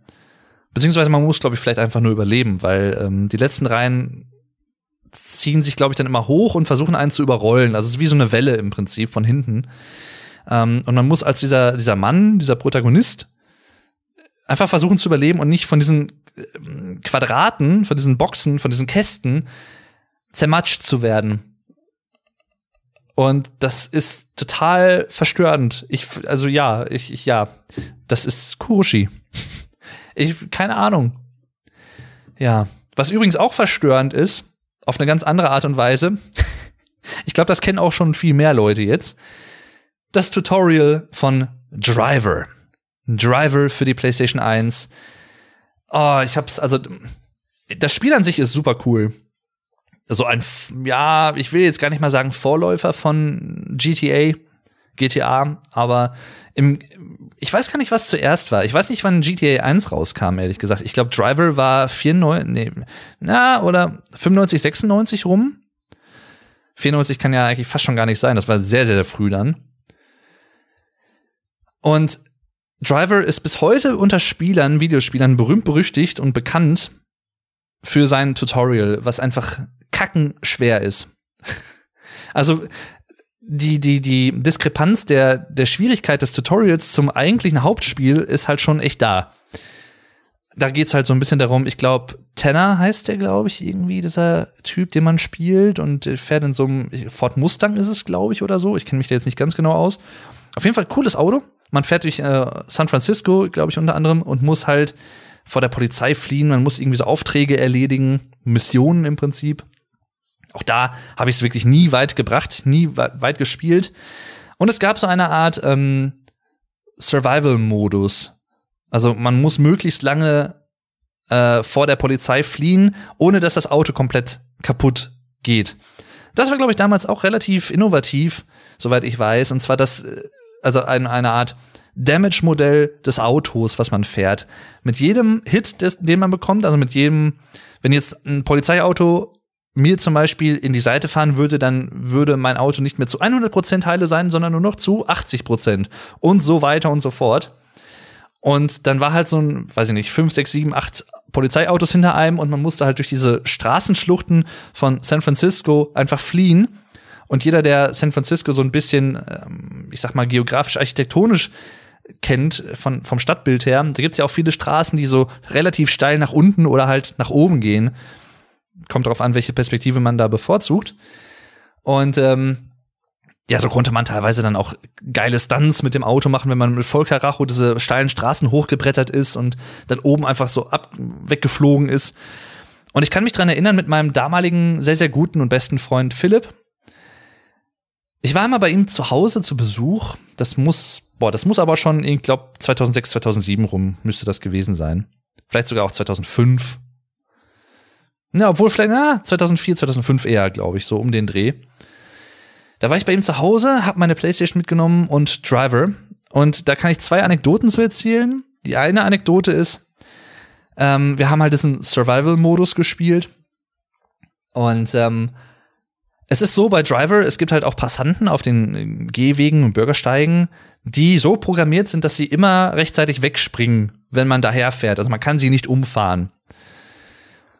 Und man konnte sie aber, weil es dann doch relativ schnell war von Animationen und vor allem auch wenn man schnell mit dem Auto fährt, man konnte sie nie so ganz erwischen und sehen, wie sie aussehen. Also so Details, sag ich mal. Ne? Man, zur Erklärung vielleicht auch dazu, in Driver kann man, zumindest in Driver 1, auch klar, da gab es glaube ich noch Driver 2 unter anderem, man kann in Driver 1 zumindest nicht aus dem Auto gehen, zumindest nicht in diesem Survival-Modus. Ähm, also man ist immer im Auto unterwegs. Und wir haben es dann irgendwann geschafft, die PlayStation so zu pausieren, dass man eine, einen dieser Passanten, der noch nicht weggesprungen war, kurz sehen konnte. Und das Lustige war halt, das war halt einfach original so ein viereckiger Kastenkopf. Das sah so geil aus, so stumpf. Ich liebe das bis heute. Und wir haben uns beömmelt, wir haben uns kaputt gelacht. Das sah so, so doof aus. Und die zweite Anekdote ist, da sind wir auch vor der Polizei geflohen. Ich glaube, das war sogar so eine Art Straße in San Francisco, so eine steile Straße, die wir von oben nach unten gefahren sind, also runtergefahren. Und von unten kam uns, glaube ich, irgendwie auf einmal Polizei entgegengebrettert, die wir erst relativ spät gesehen hatten oder so. Und ich weiß nicht, ob die Polizei dann, weil sie von unten nach oben gefahren ist, einfach so, so, so einen Sprung machten ähm, und dann voll Karacho in uns rein sind. Auf jeden Fall, die sind in uns reingefahren und wir sind mit unserem Auto einfach komplett das ist so ein Hochhaus hochgeflogen, so hoch, und oben, glaube ich, irgendwie auf dem Dach gelandet und dann war das Spiel irgendwie abgestürzt oder irgendwie sowas. Da kann ich mich auch noch dran erinnern. Das, ja, das war auch sehr interessant. Wir haben es manchmal natürlich auch so ein bisschen versucht zu forcieren, dass das nochmal passiert. Ich glaube, wir haben es nie hinbekommen. Das sind auch, glaube ich, so Sachen, die kann man nicht wirklich planen oder die, die klappen halt sehr selten geplant. Das, das passiert manchmal einfach dann. Ach Mensch, und natürlich dann auch, ne, wo wir gerade schon bei Gefährten sind, nicht Herr der Ringe die Gefährten, aber bei, bei ähm, ja, ne, ihr wisst Bescheid. Extreme Games, ESPN Extreme Games. Eines der frühesten PlayStation-Spiele, das wir damals hatten, PlayStation 1, aus dem Jahr 1995. Also wirklich Anfangszeit der PlayStation 1. Auch da gab es noch einen zweiten Teil, ähm, ich glaube, in Amerika heißt das Spiel auch eher One Extreme oder so. Und dann gibt's noch Two Extreme. Das hieß nämlich, glaube ich, gar nicht mehr offiziell Extreme Games 2, sondern Two Extreme. Also zwei Extreme im Prinzip, ne? Zusammengeschrieben direkt. Die Zahl 2 als Zahl und äh, dann halt Extreme. Sehr interessante Spiele. Sportspiele im Prinzip. ähm, wo man wählen kann zwischen einem Fahrrad, zwischen Inline-Skatern, zwischen einem Skateboard und zwischen einem, ja, ich weiß gar nicht, wie man, wie nennt man das? So, so ein Rollbrett im Prinzip, auf dem man liegt und über die Straße fährt. Ich kenne den Fachausdruck jetzt nicht so wirklich. Und da gibt's halt in ähm, Extreme Games 1, was ich noch ein bisschen besser kenne, ähm, gibt's halt fünf Hauptlevel. San Francisco, äh, Italien, South America, äh, dann gibt's noch, Moment, Lake Tahoe. Oder wie ich damals, glaube ich, als Kind immer gesagt habe, Lake Tahoe. ähm, und ich glaube, eins habe ich jetzt vergessen. Oder? Moment. San Francisco, Italien, South Africa. Ach, natürlich, wie konnte ich es vergessen? Utah. Ähm, da war nämlich so eine Sprecherin, ich weiß nicht, ob die damals eine relativ bekannte Sportmoderatorin war oder so, oder irgendeine Statistin, Schauspielerin, keine Ahnung.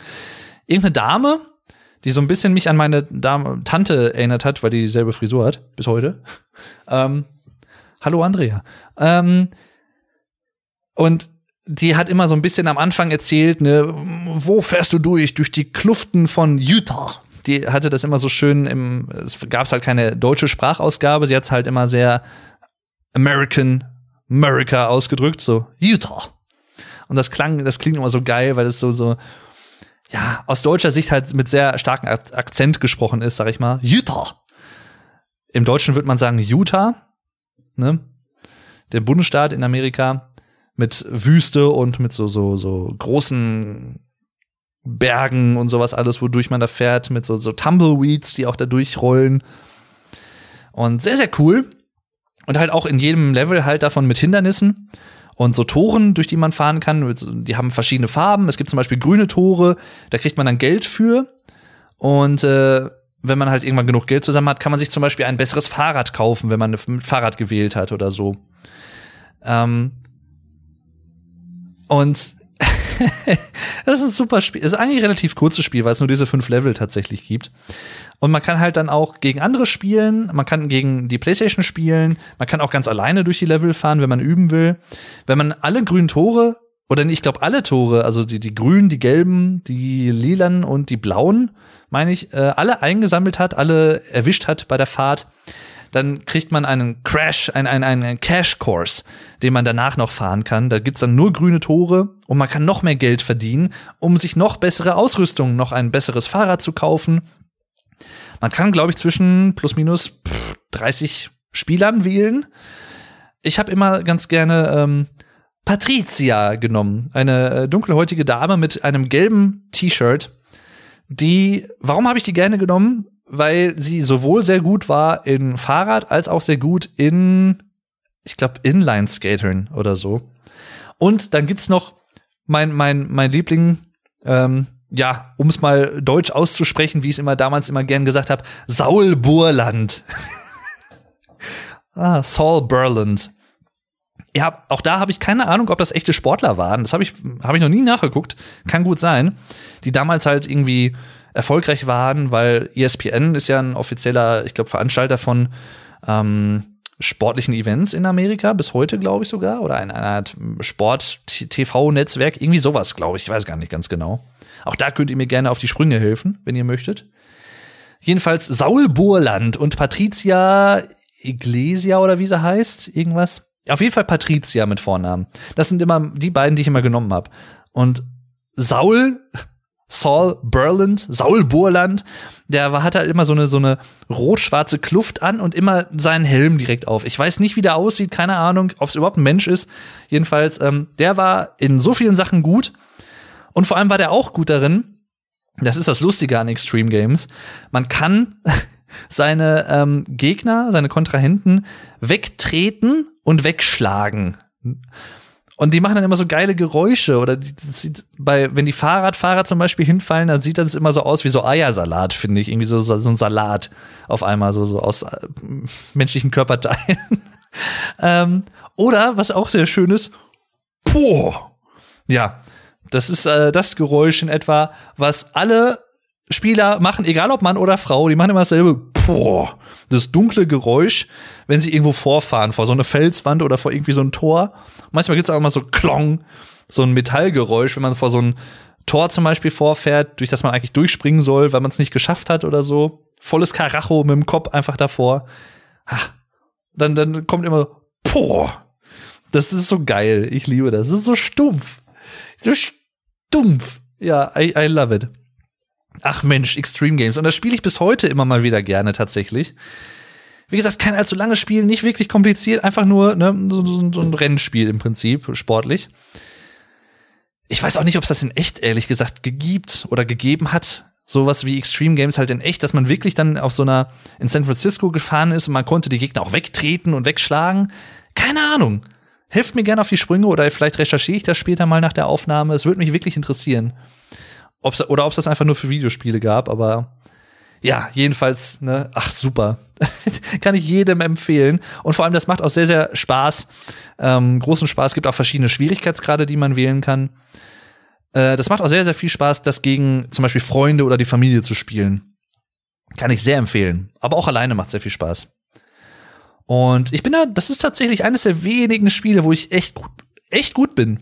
Also da muss man sich von mir schon ein bisschen, bis heute, da muss man sich von mir schon ein bisschen in, in, in, in, äh, in Acht nehmen. Wie man im, im Deutschen gerne sagt.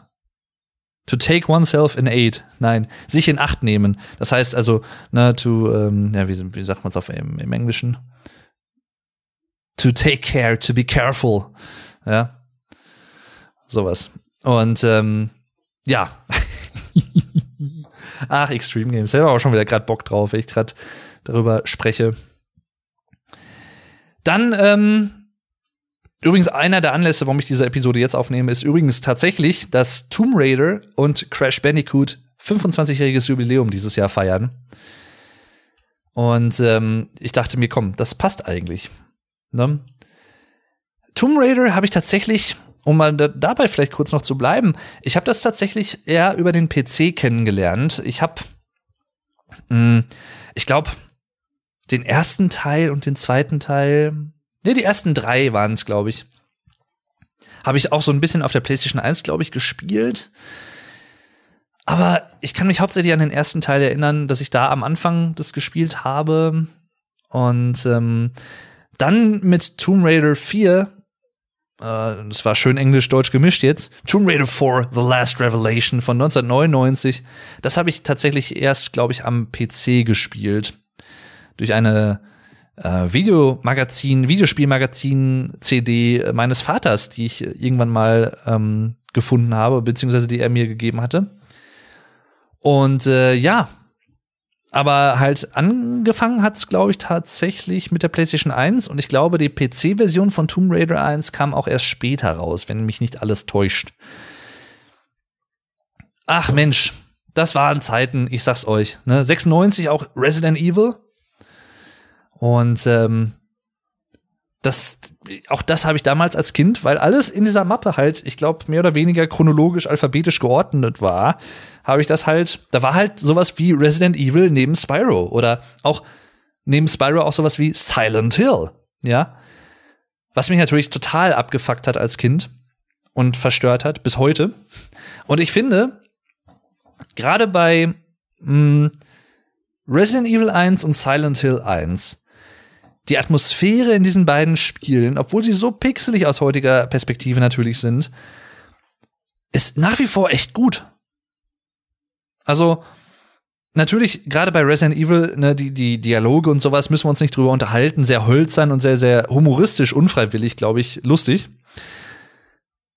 Aber Silent Hill mit Harry Mason und dieser Stadt im Nebel mit Ascheregen. Es ist kein Schnee, meine Damen und Herren, es ist Ascheregen, ja, weil ähm, Silent Hill ja unter so einem äh, Kohleflöz liegt. Übrigens inspiriert von einer realen Stadt in Amerika, wo das der Fall ist, nämlich Centralia in, ich glaube, Pennsylvania oder so.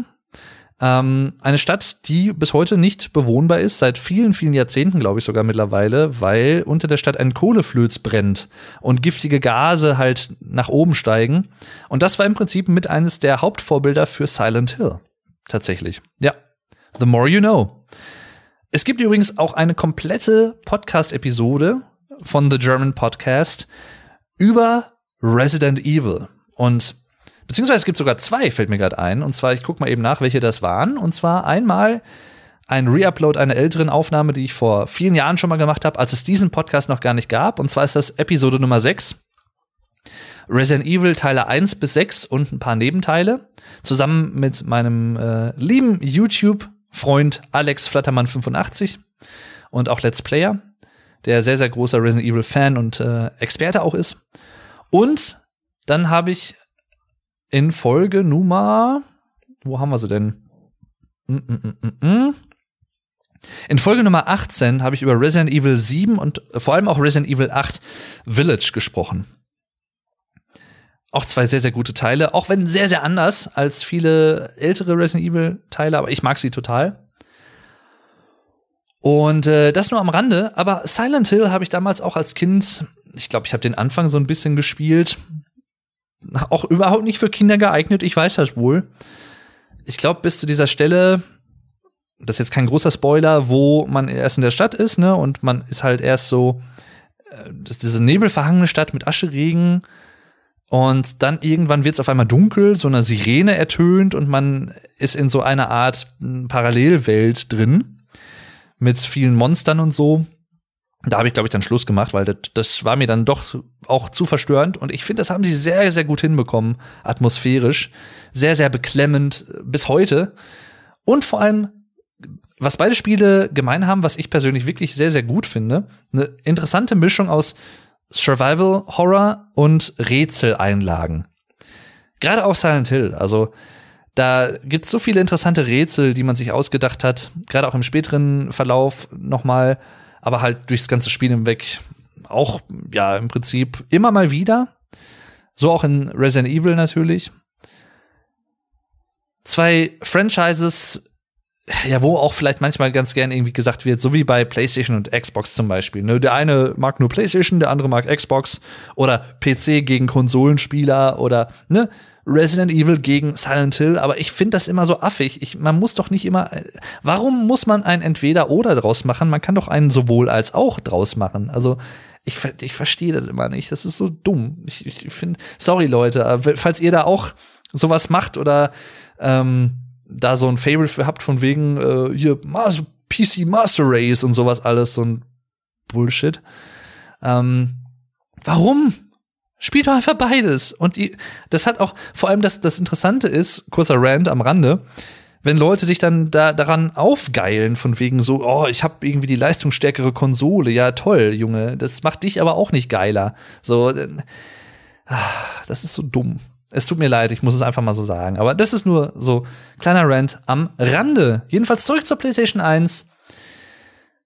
Schöne Erinnerung, die ich auch habe an äh, Baphomets Fluch und die Tempelritter.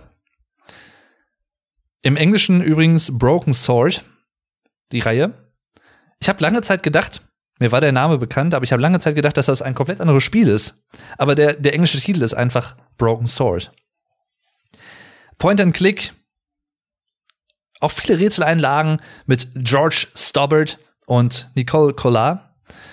Im Deutschen übrigens gesprochen, unter anderem Nicole Collard von der leider sehr, sehr früh, viel zu früh verstorbenen Franziska Pigula, deutsche Synchronsprecherin mit einer sehr markanten, düsteren, äh, düster nicht, äh, mit einem, mit einer tiefen, rauchigen, charmanten Stimme. Kennt jeder, wenn man sie hört. Jeder in Deutschland kennt ihre Stimme leider 2019 von uns gegangen.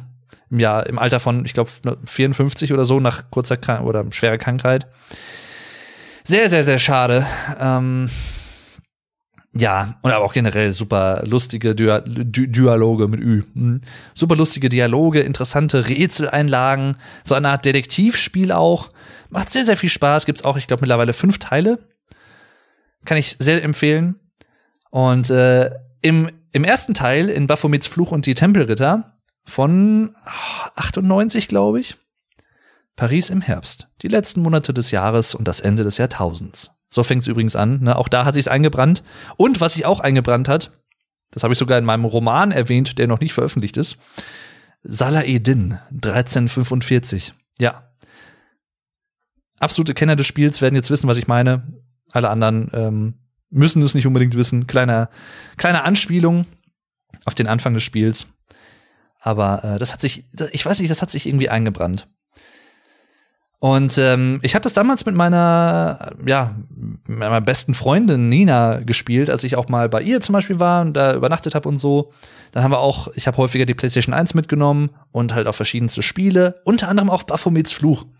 Und wir, ich kann mich dran erinnern, dass wir in Irland waren. Das ist, glaube ich, so der, der zweite Hauptteil des Spiels. Also im ersten Teil ist man in Frankreich, in Paris unterwegs muss da ein paar Aufklärungen machen, was da passiert ist. Mir jetzt nicht zu viel verraten.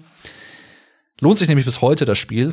Ähm, und danach ist man in Irland und da gibt es ein Rätsel mit einer Ziege. Auch sehr berühmt berüchtigt unter vielen Videospielen äh, Spielern äh, das Ziegenrätsel von Baphomets Fluch 1. Und eigentlich ist es gar nicht so schwierig, aber damals als als ja, ich sag mal junge Teenager, junge Jugendliche, wir haben uns da irgendwie schwer mitgetan. Und ich glaube, wir hatten bis dahin halt zusammen gespielt und dann haben wir es irgendwie, glaube ich, dran gegeben.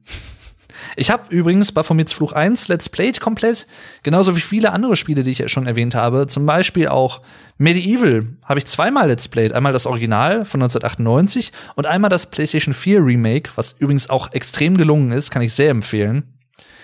Spyro natürlich, 1 bis 4 aktuell.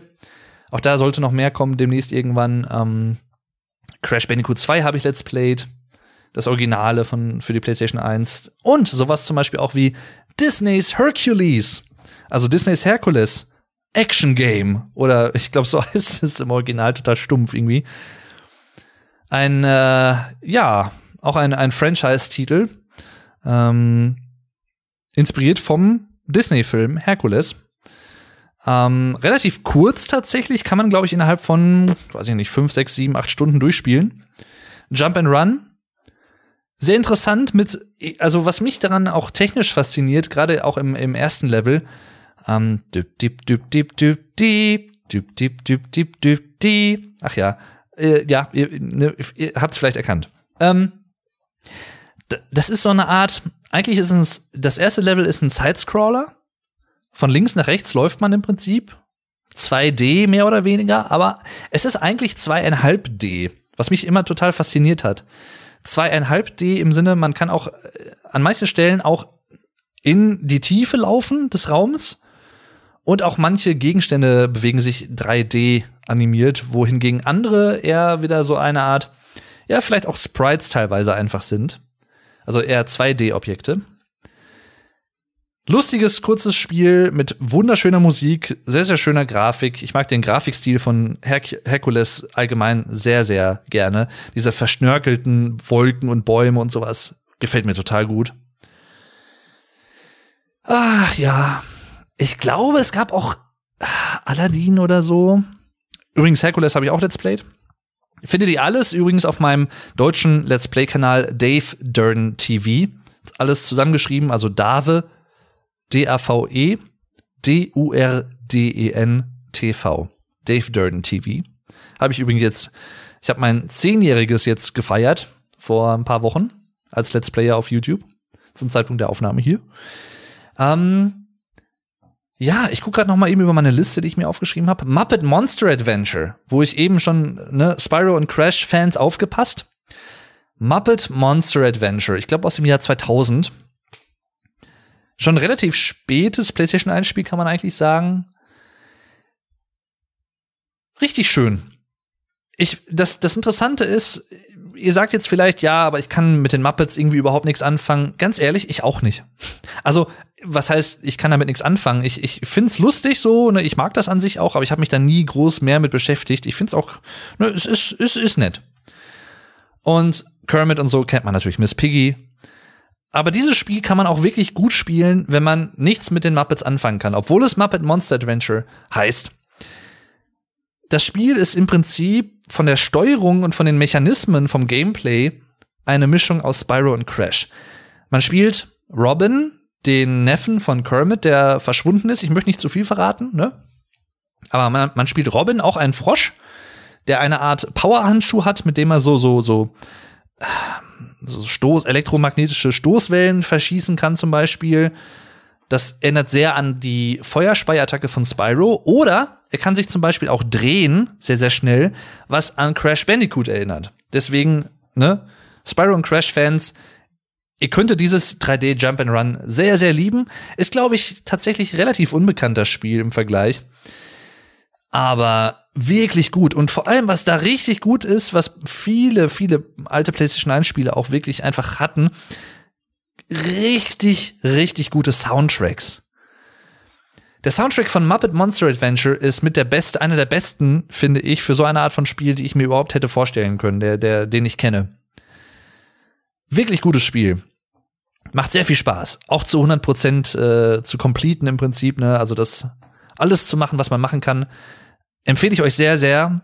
Lege ich euch sehr ans Herz. Ähm, Gleiches gilt für Spyro, wo übrigens der The, The Police Drummer Stuart Copeland die Musik für die ersten, ich glaube, vier Teile gemacht hat oder ersten fünf sogar. Jedenfalls auch für die klassische Trilogie für die PlayStation 1, Spyro 1 bis 3. Stuart Copeland hat einfach meine Kindheit mitgeprägt und ich kann das ja schon mal vorwegnehmen. Ich gehe gleich noch zum Abschluss eigentlich mehr oder weniger durch diese Mappen durch kurz. Oder mehr oder weniger kurz mal gucken. Aber wenn ich ein Spiel wählen müsste, was so mit meiner Kindheit geprägt hat, dann wär's, dann ist definitiv Spyro. Und vor allem auch Spyro 1. Und die Musik. Also ich habe Stuart Copeland einfach viel zu verdanken. Ich habe Insomniac Games, dem Entwicklerstudio von Spyro 1 bis 3, äh, und ich glaube auch 1 bis 4, den, den vierten glaube ich auch sogar noch. Ähm, ich habe dem einfach, diesem Studio einfach viel zu verdanken. Gibt es übrigens bis heute noch. Die machen heute zum Beispiel, ähm, die haben dieses sehr, sehr erfolgreiche, sehr, sehr ähm, ja, gut angekommene Spider-Man-Spiel zum Beispiel gemacht, jetzt vor kurzer Zeit und so. Also die machen bis heute was, aber halt ja was anderes. Und Naughty Dog, die Entwickler der ganz frühen Crash Bandicoot-Spiele, der klassischen Teile, die gibt's auch bis heute. Die haben zum Beispiel sowas wie The Last of Us gemacht. Auch was komplett anderes. Aber die gibt's auch bis heute. Sehr, sehr erfolgreich immer noch sehr interessant. Also ich, ich finde es immer interessant zu sehen, wie auch solche Entwicklerstudios sich im Laufe der Zeit entwickelt haben. Ja. Deswegen ähm, kann ich euch sehr empfehlen. Ich, ich liebe Spyro, diesen kleinen lila Drachen. Ich habe eine Plüschfigur hier. Ich habe einen, einen zum Geburtstag dieses Jahr habe ich eine ähm, ein Gamepad-Halter im Prinzip oder ein Handy-Halter geschenkt bekommen als Spyro, eine Spyro-Figur. Ich habe eine ein Metallposter von äh, dem lieben Super Flash Crash geschenkt bekommen, was ich hier an der Wand habe, was man in so gut wie jedem Vlogdave-Video sehen kann aktuell. Ähm, ja, Spyro bedeutet mir einfach super viel und ich spiele es auch bis heute sehr, sehr gerne und ich habe mich extrem gefreut, dass vor drei Jahren, 2018 war es, glaube ich, tatsächlich, oder 2019, ich weiß jetzt gar nicht mehr auswendig, die äh, Reignited Trilogy herausgekommen ist. Also Spyro 1 bis 3 remastered, richtig schön umgesetzt, perfekt mit, ähm, ja, man kann wählen zwischen dem alten und dem neuen Soundtrack tatsächlich. Äh, sehr, sehr schöne Grafik auch.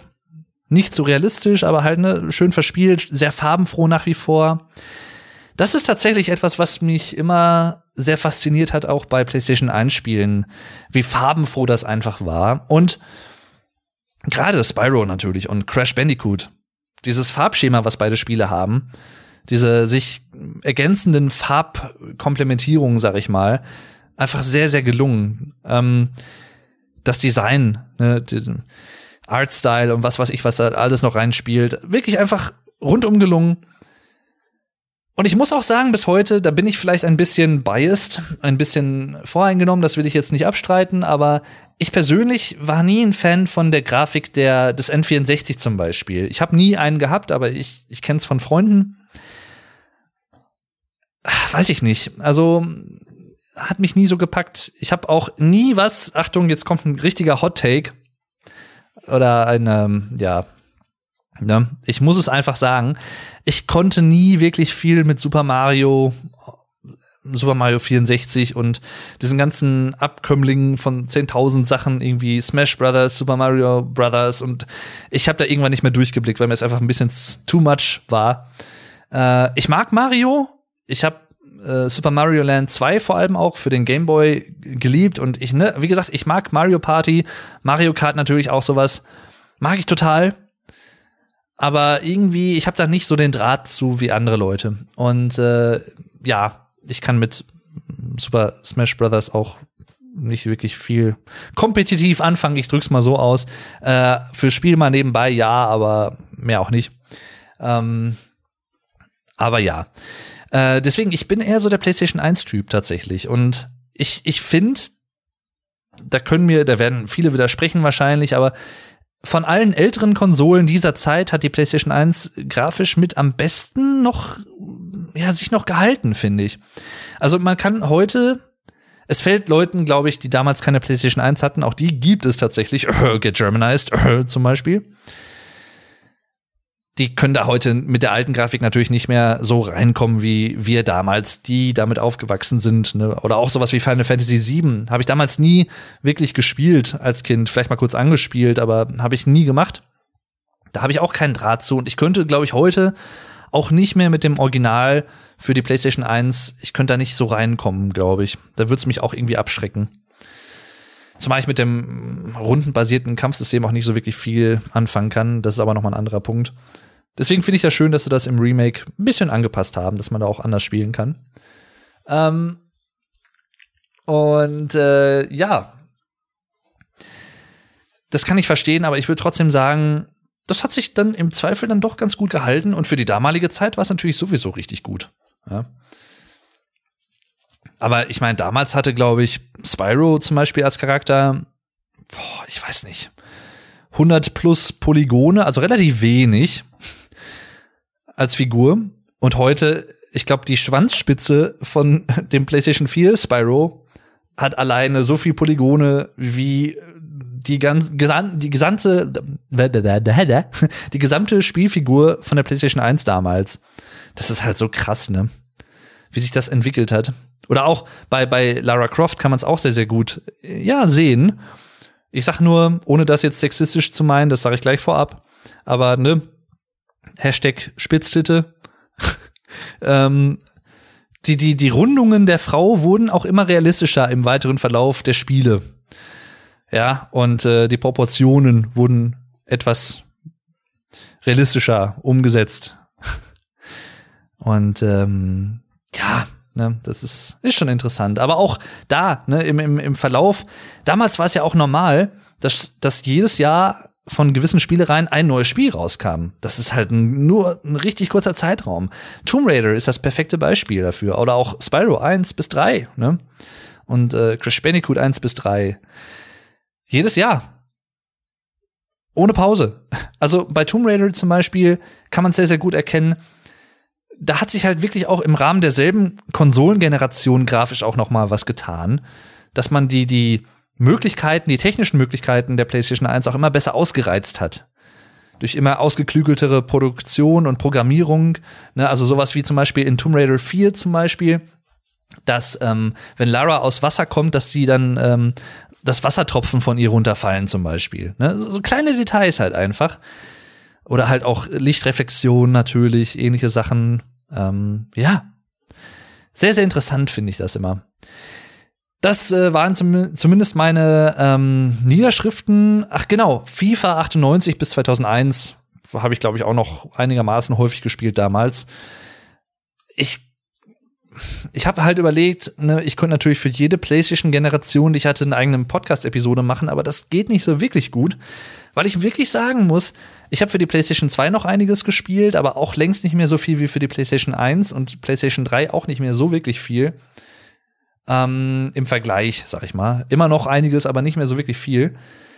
Deswegen PlayStation 1 bietet sich am meisten an. Ich habe für die PlayStation 2, um das vielleicht mal kurz einzuwerfen, ich habe äh, Pro Evolution Soccer eine Zeit lang sehr, sehr häufig gespielt. Und was ich auch sehr, sehr gerne gespielt habe, ist Burnout. Wo es einfach darum geht, ne, ihr kennt es vielleicht, in so eine Art äh, Autos reinzufahren und möglichst großen Schaden zu verursachen. Eigentlich total stumpf, aber es macht Spaß. Und ähm, dann gibt es zum Beispiel für die PlayStation 1 fällt mir ein, also relativ ähnlich, Demolition Racer. Das habe ich auch sehr, sehr gerne gespielt. wo man in so einer Art Arena ist, so eine kreisrunde Arena, so, da spielt man halt so ein Derby. Verschiedene Autos sind an den äußeren Rändern dieser Arena und fahren dann in die Mitte gleichzeitig aufeinander zu und müssen sich halt gegenseitig versuchen, ähm, ja gleichzeitig kaputt zu fahren also den anderen zu treffen, aber gleichzeitig auch aufzupassen, dass man selber nicht getroffen wird und ausscheidet, weil der Schaden am Auto zu groß ist. Das heißt auch ein interessantes Spielkonzept, wo man gleichzeitig auf zwei Sachen im Prinzip achten muss. Demolition Racer kann ich auch sehr empfehlen, sehr, sehr kurzweilig, macht auch bis heute noch Spaß. So. Ja, eigentlich von der Zeit her sind wir jetzt wieder so wie normal die Folgen plus minus auch sind, eine Stunde 15, eine Stunde 20. Hat sich irgendwie eingependelt bei vielen Folgen. Ich weiß nicht warum. Ungewollt und automatisch irgendwie. Aber ein paar Minuten haben wir auf jeden Fall noch. Wir gucken nämlich jetzt in diese Mappen rein zusammen. So, ich bin gespannt. Ich nehme mal die erste Mappe. Kleinen Moment. Ich weiß auch nicht mehr, wie gut die gefüllt sind. Ich mache sie einfach mal auf. Ach du Heiliger, okay. Also, ich lese einfach mal vor. Alles Sicherungskopien. Mickey's Wild Adventures. Hm. Habe ich das gespielt? Oh, ich glaube, ich guck. Da, oh, ich glaube, das mache ich. Ich guck nach der Podcast-Aufnahme, da freue ich mich schon richtig drauf. Krieg gerade voll die Gänsehaut. Das ist so Nostalgie einfach. Ich guck mir, glaube ich, von Spielen, wo ich nicht ganz sicher bin, ob ich die kenne. Ich guck mir nach der Podcast-Aufnahme mal ein paar Sachen auf YouTube dazu an. Vielleicht entdecke ich sogar was, was ich damals gespielt habe, was ich gar nicht mehr im Kopf hatte, so in Erinnerung. Und irgendwann gibt's dazu ein Let's Play auf Dave Duran TV. Mal gucken. Nichts versprochen, aber Mickey's Wild Adventures. Motorrad, Motorrad PSX. Keine Ahnung, was das für ein Spiel ist. Medal of Honor. Hat mich nie wirklich interessiert, ehrlich gesagt. Das war, glaube ich, eher so eins für meinen Vater. Bundesliga-Manager 2000. Sogar mit Datum. 15.02.2000. Da, damals gebrannt. Ach, das ist so krass, ey. 21,5 Jahre einfach her. Bald schon 22 Jahre. Oh, Quake 2. Quake. Hat aber nichts mit einer Ente zu tun, sondern auch ein Spiel, vor dem ich echt Schiss hatte damals als Kind. Ich hab, ich kenne da auch sehr, sehr wenig zu tatsächlich. Ich weiß, dass es halt auch so ein Shooter, glaube ich, ist. So ähnlich wie Doom ist es, glaube ich. Ein bisschen horrorlastiger. Ich kann jetzt aber auch falsch liegen. Ich kenne mich da nicht so aus. Quake 2. Hm. Also Q-A, Q-U-A-K-E und 2. Quake 2. Need for Speed 3, Hot Pursuit. Oder wie es, glaube ich, als Kind immer gesagt hat, Hot Pursuit. Pursuit. Need for Speed habe ich damals auch gerne gespielt, tatsächlich. Was mir gerade noch einfällt, ähm, es gab, glaube ich, ein Spiel von den Rugrats. Das habe ich, glaube ich, gern gespielt auch. Und ähm, das große Krabbeln. Genau. Oder ist das dasselbe? Ich, Moment. Rugrats, das große Krabbeln? Nee, Rugrats ist, glaube ich, noch mal was anderes. Irgendwie so eine Art, ich weiß, Simpsons oder Rugrats, irgendwie sowas in der Richtung. Ich glaube, Simpsons hatte ich auch irgendein Spiel für die PlayStation 1. International Track and Field. Keine Ahnung, was das ist. Ach ja. Und jetzt gibt's nicht Damen-Tennis 89, kleiner Insider. Liebe Grüße an Alina und alle von der Zugzui-Gruppe. Frankreich 98. Ja, das Spiel zur WM, Fußball-WM in Frankreich 1998. Auch sehr gerne gespielt. Mit diesem I get knocked down. I get it up again. Get me down. Geiles Lied übrigens, mag ich bis heute. Äh, Tub Thumping heißt das, glaube ich, übrigens, falls ihr euch immer gefragt habt, wie dieses Lied heißt. Ah, guck mal hier, jetzt kommen wir der Sache schon näher. Hugo, neu. Das hat man anscheinend einmal gebrannt, hat es nicht funktioniert. Ja, ne, Kopierschutz war auch so ein Thema damals. Man konnte viele Sachen umgehen. Man musste aber bei der PlayStation 1 tatsächlich häufig, also ich glaube in erster Linie musste man eine PlayStation 1 haben, die einen Chip hatte, die gechippt war. Sonst konnte man gebrannte Spiele nicht spielen, weil sonst der Kopierschutz erkannt wurde. Und wir hatten aber eine gechippte PlayStation 1 ähm, von, ich glaube, einem Freund meines Vaters damals irgendwie, der sich technisch auch auskannte, der hatte das irgendwie gemacht. Und äh, ja, dann hatten wir halt eine gechippte PlayStation 1. Darf man ja eigentlich auch nicht kaufen, verkaufen und so. Ich habe die auch immer noch. Meine ich, bin mir nicht sicher. Oder war die kaputt gegangen im Laufe der Zeit? Ich weiß es nicht. Jedenfalls, ähm, ja, für Sicherungskopien von Originalen, die man selber natürlich hatte, ähm, Ne? Hugo, ja, 29.04.2001 gebrannt und GT2, Gran Turismo 2. Oh, ja klar. Bust a Move, Bust a Move 3, DX, DX. Bust a Move, auch richtig coole Spiele zum Zeitvertreib. Man muss immer drei Kugeln derselben Farbe nebeneinander haben. Also zwei Kugeln, wie soll ich sagen, das kann man schwierig beschreiben. Ihr kennt das wahrscheinlich. Bust a Move. Ähm, oben über einem hängen so Kugeln in verschiedenen Farben, drei, vier verschiedene Farben. Zum Beispiel zwei grüne Kugeln nebeneinander. Und unten in der Kanone, unten hat man eine Kanone, die kann man nach links und rechts bewegen, den Winkel so ein bisschen neigen. Ähm, und man muss halt versuchen, immer drei Kugeln derselben Farbe aneinander zu haben, dann platzen die. Und mit der Zeit läuft oben diese, äh, dieser, dieser, dieser Haufen von Kugeln kommt halt immer tiefer und wenn man halt nicht rechtzeitig alle weggeballert hat, dann stirbt man halt und muss wieder von vorne anfangen. Das ist Bust the Move im Prinzip.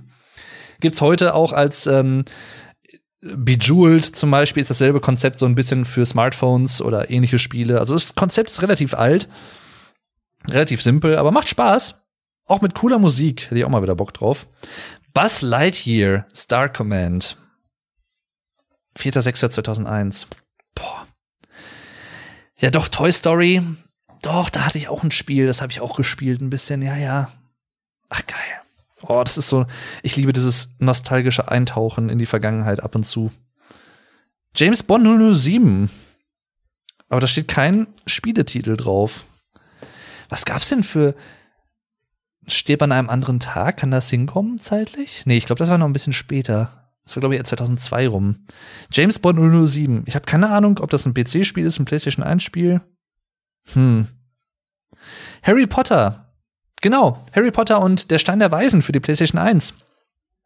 Lustiges Spiel, gibt's ein sehr, sehr amüsantes Video übrigens zu vom britischen YouTuber Kadikarus, der so PlayStation 1 Spiele vor allem auch äh, reviewt und rezensiert und das sehr, sehr unterhaltsam und lustig macht. Und da gibt's auch ein sehr, sehr lustiges Video zu Harry Potter and the Philosopher's Stone oder The Sorcerer's Stone für die Amerikaner, weil irgendwie Philosophen waren da nicht so angesagt anscheinend, dass sie äh, das Buch und das Spiel halt extra für den amerikanischen Markt nochmal umgetitelt haben, was auch sehr aufwendig und kostspielig tatsächlich für äh, den Verlag und die äh, Filmstudio, also die, die Produzenten war weil gewisse Szenen halt doppelt gedreht werden mussten, wo der das Wort Philosopher's Stone, also der Philosophenstein im Deutschen, im Deutschen sagt man dazu der Stein der Weisen, Stone of the Wise. Klingt auch cool.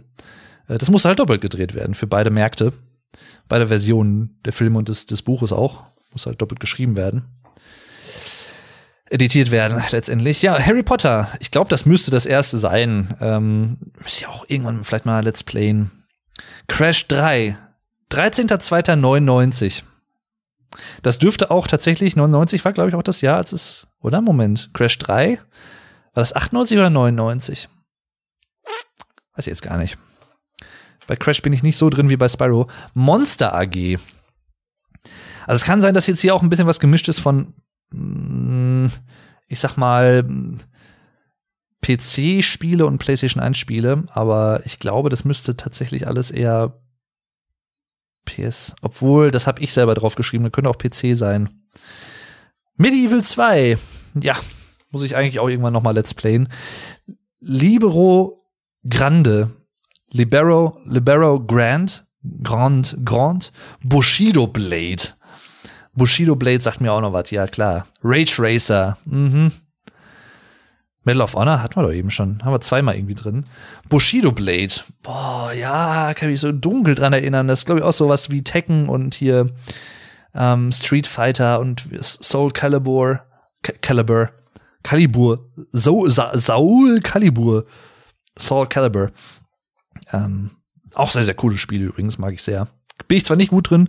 Bei Tekken 3, auch das muss ich, da muss ich ehrlich sein, ja. Viele wissen, was jetzt kommt.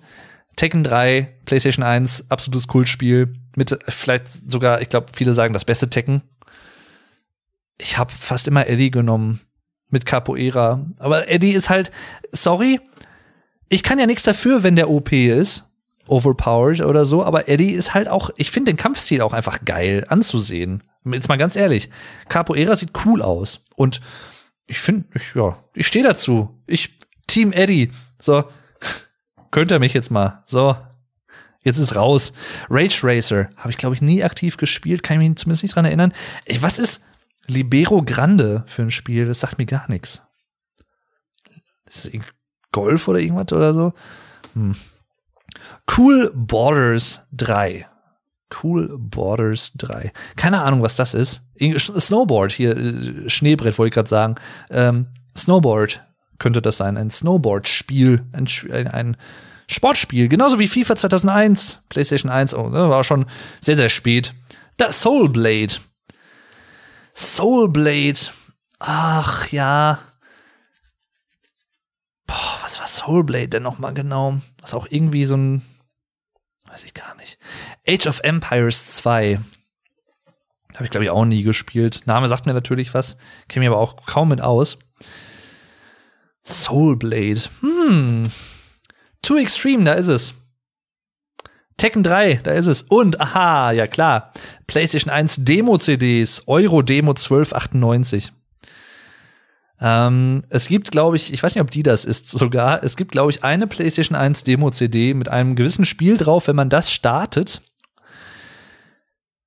Oder ich glaube, wenn man speichert in diesem gewissen Demospiel, dann gibt es eine Art Bug,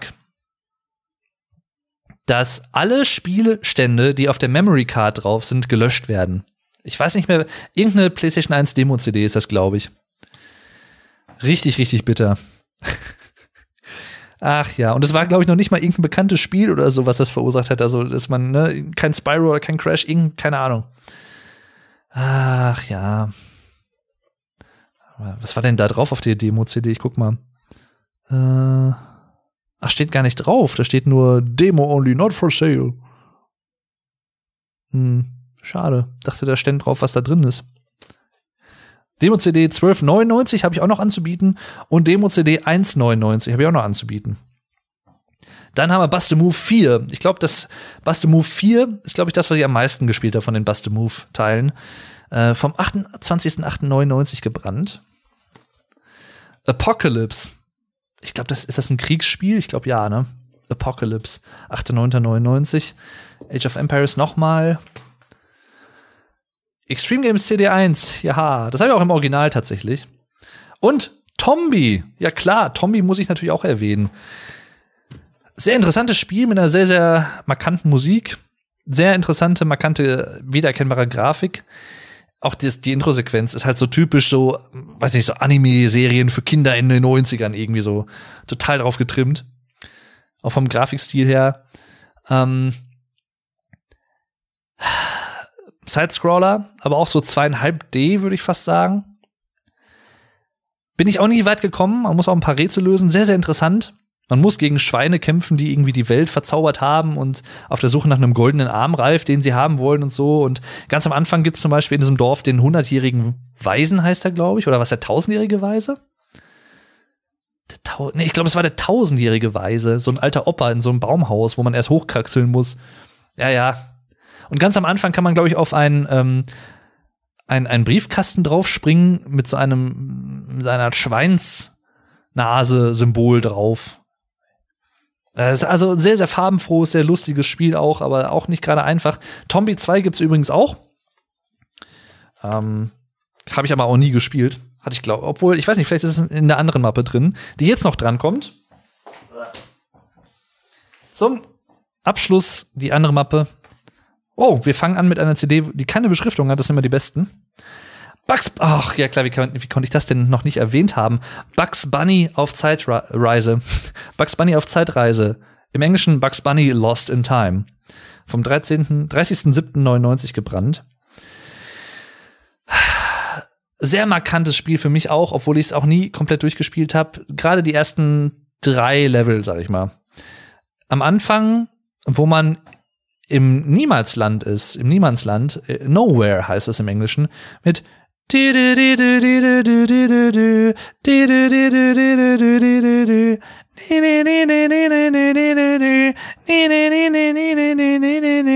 und so so eine nölige Musik, die sich aber irgendwie so in mein Gehör reingefressen hat mit Merle Merlin. Ach ja. Ach, das ist so schön. Mit dem Zauberer Merlin, der in einem Turm lebt, und das ist so eine Art Tutorial-Level, wo man halt so lernt, wie man springt und was man da machen kann als Bugs Bunny. Ne? Und äh, gibt goldene Karotten, die man sammeln kann. Und äh, unter anderem sehr, sehr lustiges äh, 3D Jump and Run auch, aber ja, äh, nicht auf derselben Qualitätsebene wie Spyro und Crash für mich. Also muss ich schon sagen. Und auch nicht mehr die Evil. Ähm, sehr, also kann man auf jeden Fall spielen, ne? Sehr, sehr lustig. Vor allem die Musik ist auch ziemlich cool. Äh, einige lustige Sprüche und ganz am Anfang halt erinnere ich mich halt an die, die Konversation zwischen Bugs Bunny und Merlin. Merl. Ach ja. Und, und, und Mer, Merlin, das hat sich so eingebrannt, das hat sich sogar in meinen Sprachgebrauch, müsst ihr euch vorstellen, meinen Sprachgebrauch teilweise eingeschlichen, bis heute, bis in mein Erwachsenenleben. Und zwar das wäre fürs Erste alles. So zum, zum Abschied. Erst, erst sagt Merlin, Bugs Bunny halt, ne, hier, das und das kannst du tun und das musst du machen, um das irgendwie wieder wegzumachen. Hier die Situation mit der Zeitmaschine, reist du in verschiedene Zeitalter und erledigst da Aufgaben. Ja, und ähm, es, es scheint, als wärst du in der Zeit verschollen. Und Merlin hat so eine geile, tiefe, nölige Stimme. Ja, kann ich gar nicht richtig nachmachen. Klingt ja so geil. Und dann, das wäre fürs Erste alles. Ja, Wiedersehen, Merl. Und dann Bugs Bunny hat auch so eine nölige Stimme. Mission Impossible haben wir hier noch. Auch, glaube ich, nie gespielt. Das Spiel, also Filme kenne ich natürlich, aber das Spiel habe ich, glaube ich, nie gespielt. Weiß gar nicht, ob das was taugt. Rugrats, da ist es. 2.9.99 gebrannt. Lego Racers. Oh ja, Lego. Heißt es, glaube ich, im Englischen, ne? Lego Racers. Lego Racers. 5.2.2000 gebrannt. Habe ich, glaube ich, auch nie gespielt. Also ich kann mich nicht dran erinnern. Ähm, was haben wir denn noch? Roller Coaster. Das klingt wie so hier Tycoon irgendwas, so dass man sich so einen Freizeitpark Park bauen muss. Freizeitbark ist übrigens das, was Hunde machen, die die bellen in ihrer Freizeit. Hast, verstanden, ne? Freizeitbark, ja. Hm. Schlechter, schlechter denglisches, ein schlechtes denglisches Wortspiel. Desert Strike haben wir hier noch. Das klingt auch sehr nach einem Kriegsspiel oder Kampfspiel, irgendwas. Desert Strike. So, so. Ich, ich denke an ähm, die Anfänge von Deus Ex, ähm, Mankind Divided in der Wüste. Gerade so ein Szenario irgendwie mit Spe Special Forces, Spezialeinheiten. Keine Ahnung. Krog. Ja klar, Krog habe ich voll vergessen zu erwähnen. Ach, Krog. Ja. Legend of the Gobos. Also C-R-O-C. Ich weiß, dass meine Tante das sehr, sehr lange, sehr, sehr gerne gespielt hat. Auf der PlayStation 1. Die hat immer gerne Krog gespielt. Ein kleines grünes Krokodil, was äh, gegen einen bösen, ich weiß gar nicht, was das für ein Viech ist, irgendwie so, so ein Viech antreten muss um die kleinen Gobos, das sind so kleine niedliche äh, Tierchen oder so, so Fabelwesen, um die davor zu, äh, zu retten. Das Interessante an Krog ist, im Gegensatz zu Spyro zum Beispiel, dass Krog nicht sprechen kann. Also Krog hat immer nur, der macht immer sehr interessante Geräusche. Sowas wie Jesu, was immer so klingt wie Jesu. Jesu. Wenn er springt, macht, macht er das manchmal. Ich komme gar nicht so hoch, der ist relativ hoch gepitcht. Und da gibt's auch einen zweiten Teil von. Ich glaube, den kenne ich tatsächlich noch nicht so wirklich. Ich glaube, das ist eher so ein RPG tatsächlich auch. Und weniger ein Jump and Run, ein 3D Jump and Run wie Croc 1. Aber sehr, sehr cooles, schönes Spiel zum Zeitvertreib. Ein bisschen frustrierend an manchen Stellen auch, weil ich sag mal, die Sprünge teilweise, die Sprungphysik nicht ganz ausgereift ist, finde ich, im Vergleich zu anderen 3D Jump and Runs und ähm, manche Sprünge sehr knapp ausfallen können und so. Aber es also soll jetzt überhaupt nicht heißen, dass ich es nicht empfehlen würde. Wer alte 3D Jump and Runs der ersten Generation mag, ne, also PlayStation 1 und solche Sachen, Krog könnt ihr auf jeden Fall spielen. Auch eine sehr, sehr schöne Musik übrigens. Die Musik an Krog ist richtig, richtig gelungen auch. Auch da wieder, ne? Die Musik dieser alten Spiele ist so gut. Fast ausnahmslos. Richtig, richtig gut was haben wir hier unten? Crash Team Racing. Ach, guck mal. Aber fast, also sehr stark verblasste Schrift tatsächlich. Ich muss gestehen, ich glaube, ich habe das nie gespielt. Ich muss es einfach sagen. Ich habe ich habe Crash Team Racing habe ich glaube ich nie Also ich kann mich zumindest nicht dran erinnern. Vielleicht habe ich es gespielt, aber es hat sich bei mir, es hat jetzt keinen sehr stark bleibenden Eindruck hinterlassen wie andere Spiele bei mir ähm, von der damaligen Zeit. Ach Mensch, Crash Team Racing, ja ja. Muss ich auch irgendwann noch mal spielen. Ich weiß ja, dass es sehr gut ist, ne? Da braucht, braucht mir keiner erzählen, das weiß ich. Aber Baphomets Fluch 1, 28.08.99 gebrannt. Ja, haha. Schönes Spiel. Kann ich sehr, sehr empfehlen. Habe ich übrigens auch Let's Played, habe ich glaube ich schon erwähnt. ISS Pro Evolution. Was war das denn nochmal? ISS Pro Evolution. Ein Fußball? Irgendein Sportspiel wahrscheinlich. Cooler World, da ist es. Castrol Honda Racing Superbike. Das ist so geschrieben, dass ich nicht weiß, in welcher Reihenfolge die Worte kommen. Cas Castrol Honda, also C-A-S-T-R-O-L Honda Racing Superbike. Sagt mir auch nix. Ha. Huh. Siphon Filter. Oh, der Name sagt mir was. Was ist denn Siphon Filter nochmal? Ich glaube auch so ein Ego-Shooter oder sowas, ne? Also S-Y-P-H-O-N Filter. Zwei Wörter. Siphon Filter. 28.08.99 gebrannt. Ich sage das immer mit dazu, damit ihr vielleicht auch in etwa einordnen könnt, wann das in etwa auch rauskam, weil dann wisst ihr, ach, es kann nicht erst aus 2000 sein. Ne? Das nur so dabei. Tomb Raider 3. Und da sieht man auch, wie bei einigen anderen CDs leider auch schon, die Vorderseite blättert so langsam ab. Also diese, diese, diese Schicht auf der Vorderseite, wo man was draufschreiben kann. Die blättert an den Rändern tatsächlich ab. Das muss ja nichts heißen, weil darauf, da, da hinein sind ja die, die Spieleinhalte nicht gebrannt, die Daten nicht gebrannt, aber ja. Ne, da, da erkennt man halt dann doch irgendwie die Lebensdauer von CDs. Ne? Ich glaube, die wurde angegeben mit maximal 20 Jahren oder 15, 20 Jahre oder so.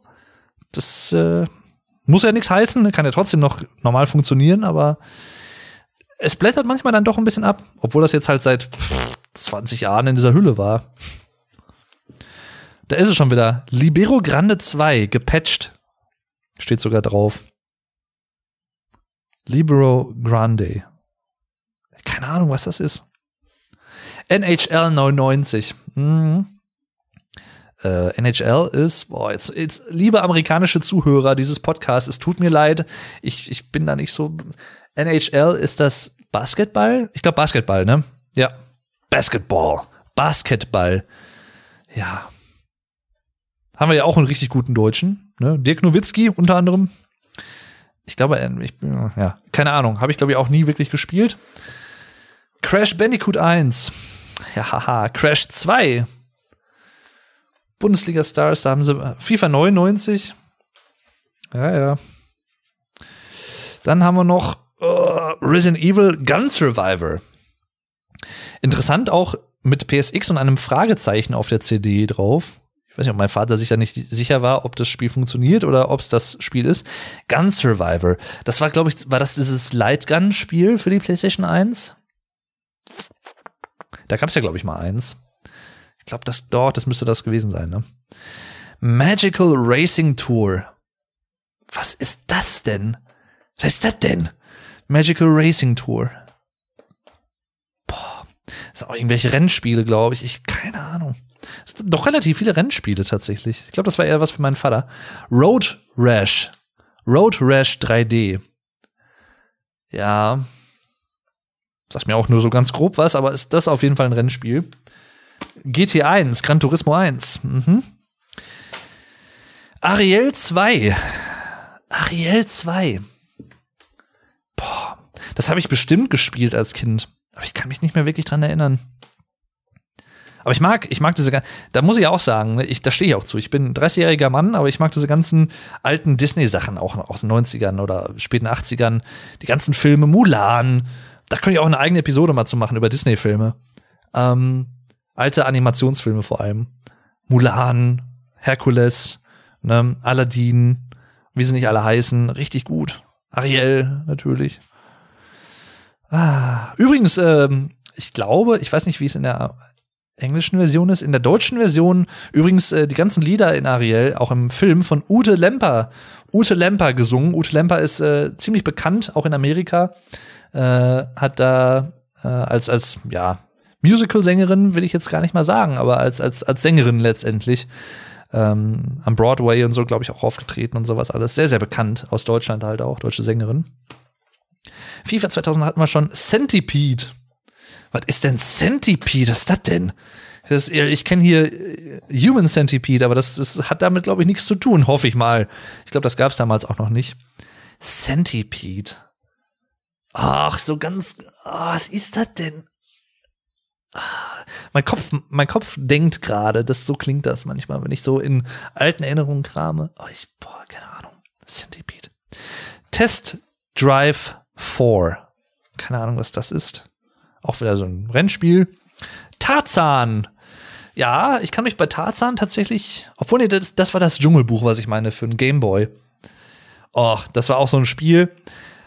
Ich habe jahrelang gesucht, wo dieses Gameboy-Spiel geblieben ist. Ich habe es nicht gefunden. Gameboy-Spiel. Ich wollte es mal wieder spielen als Kind. Und Jahre später habe ich es dann gefunden, oder es ist wieder aufgetaucht in einer Jackentasche meines Vaters, in einer Jacke, die er irgendwie gefühlt zehn Jahre nicht angezogen hatte. Toll. Da war das Spiel drin. Ja, kleine Anekdote am Rande, aber das war Gameboy. Gran Turismo. Hm. Space Invaders hatten wir, glaube ich, schon. Also viel auch doppelt gebrannt tatsächlich. Tarzan für die PlayStation 1. Ja. Liber also jetzt mal ganz ehrlich. Libero Grande zum dritten. Also zum zweiten Mal den ersten Teil. Auch hier blättert diese äußere Schicht einfach ab schon von der CD. Krass. Krog, ja. Ja, Krog 2 hatten wir, glaube ich, nie. Krass. Ich, ich glaube, zum Abschluss erzähle ich noch mal kurz eine Episode, eine, eine Anekdote, die sich viele, viele Jahre nach der PlayStation 1-Zeit eigentlich zugetragen hat. Und das müsste, glaube ich, boah, wann war das denn? Schätzungsweise ah, innerhalb der letzten zehn Jahre, zehn, zwölf Jahre, müsste das irgendwann gewesen sein. Ein Tag. Wir waren zu Hause, es müsste irgendein Wochenende gewesen sein. Und das Wetter war, glaube ich, beschissen, man konnte draußen nichts machen. Und ich weiß nicht, wer es war, wir kamen irgendwie auf die Idee, lass uns doch einfach mal den gesamten Tag PlayStation spielen. Also meine Mutter, mein Vater, ich und ich glaube mein Bruder auch zum Teil. Und wir haben, glaube ich, einfach den gesamten Tag PlayStation 1 gespielt. Unter anderem, wo ich mich sehr, sehr gut dran erinnern kann, äh, ich glaube, das kam auch in der Episode mit meinem Vater Folge Nummer 30 übrigens zu Wort, kann ich sehr empfehlen. Äh, Pac-Man World. Das haben wir gespielt. Ich meine, das wäre auch ein PlayStation 1 Spiel gewesen. Und ähm, tauchte jetzt hier nicht in der Kladde mit auf. Weiß nicht, wo das abgeblieben ist. Aber ähm, das hat auch sehr viel Spaß gemacht. Das, das, das war auch sehr, sehr cool. Pac-Man World. Ja, ja. Gut, ich glaube, das sollte es soweit sein. Knapp zwei Stunden, fast zwei Stunden, ein bisschen, eine Viertelstunde weniger. Ähm, ich habe bestimmt irgendwas vergessen, was ich noch hätte erwähnen können. Ich habe für die PlayStation 1, das habe ich aber, glaube ich, nur ein, zwei Mal benutzt, so eine Art Adapter, ich weiß gar nicht, wie man das nennt, wo man, das ist wie so, so ein Bumerang, sieht das aus, ähm, wo man vier Controller gleichzeitig anschließen kann. So eine Art, äh, ja, Adapter im Prinzip. Den habe ich auch noch hier rumliegen. Ich weiß nicht, ob der überhaupt noch funktioniert. Ich, wir haben den, glaube ich, ein, zwei Mal maximal benutzt, wenn überhaupt. Aber Hauptsache, wir mussten den haben. Ja, PlayStation 1, ich, ich liebe sie bis heute. Ich glaube, ich werde sie immer lieben. Ich werde sie immer in meinem Herzen behalten. Und ich, wie gesagt, also für mich persönlich, ich finde von den älteren Konsolengenerationen dieser Zeit, die man halt auch irgendwo einigermaßen fair miteinander vergleichen kann, natürlich. Es bringt jetzt nichts, ähm, ich sag mal, das modernste Spiel von heute gegen Pong zu vergleichen aus den 80ern. Ähm, ne, das kann man machen, aber dann ist halt scheiße und bringt nichts und unrealistisch und sowieso doof. Aber PlayStation, ich finde, die PlayStation 1 Spiele sind zu einem großen Teil zumindest grafisch dann von der alten Riege dieser Konsolengeneration mit noch am besten oder am, anseh am ansehnlichsten, wenn man das so sagen kann. Da bin ich vielleicht biased, das will ich nicht abstreiten, aber ich würde das durchaus trotzdem sagen. Also, wenn ich das vergleiche mit dem N64 zum Beispiel, das ist, ich weiß nicht, der stinkt halt schon ab im Vergleich für mich persönlich. Ich finde, die, die, die, die Grafik ist einfach ein bisschen weniger ausgereift. Ich weiß nicht, detailliert kann man schwer beschreiben, aber ihr wisst vielleicht, was ich meine oder könnt euch das vielleicht vorstellen. Jetzt ist das ja hier eine Podcast-Episode und ich kann jetzt auch nicht direkt ähm, euch fragen, jetzt wie in einem Livestream zum Beispiel, wo ihr was live in den Chat schreiben könnt. Vielleicht mache ich das irgendwann auch mal, so eine Live-Podcast-Episode. Aber ihr könnt gerne schreiben. Achtung, Krankenwagen, vielleicht hört ihr ihn. Ja, müsst jetzt gleich hier vorbeifahren, ein bisschen lauter werden. Hört man ihn? Ich weiß nicht. Ah, so. Und äh, ihr könnt mir gerne schreiben, was ihr damals, habt ihr eine PlayStation 1 gehabt? Welche Spiele hattet ihr? Hattet ihr nur Originale oder hattet ihr auch Sicherungskopien? Und was habt ihr damals so gespielt? Mich würde das wirklich mal interessieren. Ich finde sowas sehr immer sehr interessant. Es gibt noch einige Spiele, wie gesagt, so Heart of Darkness zum Beispiel, die ich eigentlich mal nachholen könnte. Ich könnte mich vielleicht auch noch mal an Duke Nukem dran wagen. Ja, ja. Also das äh, oder Quake vielleicht auch einfach mal ausprobieren. Nightmare Creatures. Also es gibt, es gibt noch einige PlayStation 1 Spiele auch, die ich nie gespielt habe, weil ich damals einfach zu jung war oder weil, ich, weil sie mir zu schwer waren, weil, ich, weil sie mir zu gruselig waren, keine Ahnung. Und ich glaube, Nightmare Creatures, da kommt noch dazu, dass es auch nicht gerade einfach ist. Das ist, glaube ich, auch noch relativ schwer soweit ich weiß. Aber ja, wie gesagt, das soll meine Episode gewesen sein zum Thema PlayStation 1 Spiele, aufwachsen mit der PlayStation 1, Ende der 90er, Anfang der 2000er. Ich kann euch, falls euch dieses ganze Thema, diese, auch diese, diese Zeit interessiert, also Kindheit in den 90ern und 2000ern, kann ich euch auch noch eine weitere Episode empfehlen. Und zwar Episode Nummer 4. Äh, Kindheit in den 90ern und 2000ern zusammen mit Super Flash Crash, den haben wir zusammen aufgenommen im Rahmen unseres gemeinsamen Podcasts Custom. Auch da findet ihr einen Link in der Videobeschreibung mit unserem äh, YouTube-Freund äh, Lenificate, dem lieben Lenny, der äh, viele Videos hauptsächlich zu Pokémon macht. Und äh, ja, mit dem haben wir über die Kindheit in den 90ern und 2000ern gesprochen, über Filme, Serien, Spiele, was auch immer sehr, sehr interessant, war sehr, sehr lustig. Mir hat es auf jeden Fall sehr viel Spaß gemacht, über dieses Thema zu sprechen. Wie gesagt, über die PlayStation 2 und 3 und sowas könnte ich nicht wirklich so ausschweifend sprechen. Das wird sie, da könnte ich keine komplette Episode mitfüllen. Deswegen PlayStation 1 und ähm, ich werde sie immer in meinem Herzen tragen. Wie gesagt, ich, das, das ist so. Ich, also ich vielleicht zum Abschluss meine Lieblings PlayStation 1 Spiele from the top of my head, also so, so rein spontan gesagt, ähm, ohne Gewehr und Pistole und so. Kleiner Wortwitz für deutschsprachige Leute oder die das vielleicht kennen. Ne? Alle Angaben sind wie immer ohne Gewehr. Ich weiß gar nicht, was die englische, das englische Äquivalent dafür ist, was man so häufig, häufig benutzt, das weiß ich gar nicht. Jedenfalls, äh, ja, ähm, Spyro 1, 2, 3, also die, das Franchise würde ich komplett nehmen, die ersten drei Teile, die klassischen Teile, finde ich, sind alle auf ihre Art gut. Crash 1 bis 3 natürlich, Medieval 1 bis, also 1 und 2, wobei der erste Teil noch ne, die, die, die, die coolere Atmosphäre hat, wobei Teil 2 auch gut ist. Ich würde mir übrigens sehr wünschen, sowohl von Frontschweine als auch von Medieval 2, dass davon auch noch Remakes kommen. Oder von mir aus auch nur Remasters oder keine Ahnung. Aber irgendwas, weil gerade auch Frontschweine hat es einfach sehr verdient. Da ist ja auch irgendwas in der Mache wohl, wobei das, glaube ich, auch eher so eine Art Fanprojekt ist. Da bin ich immer so ein bisschen, ah, ob das so sein muss. Ich hätte da lieber was Offizielles, muss ich gestehen. Ich finde das cool, dass da was gemacht wird, aber ich weiß nicht. Ich, ja. Ähm, das sind eigentlich so die drei Franchises, die ich immer mit, oder vier, also Spyro, Crash, Medieval, Frontschweine. Das sind so die vier Sachen, die ich immer in erster Linie mit der PlayStation 1 verbinde.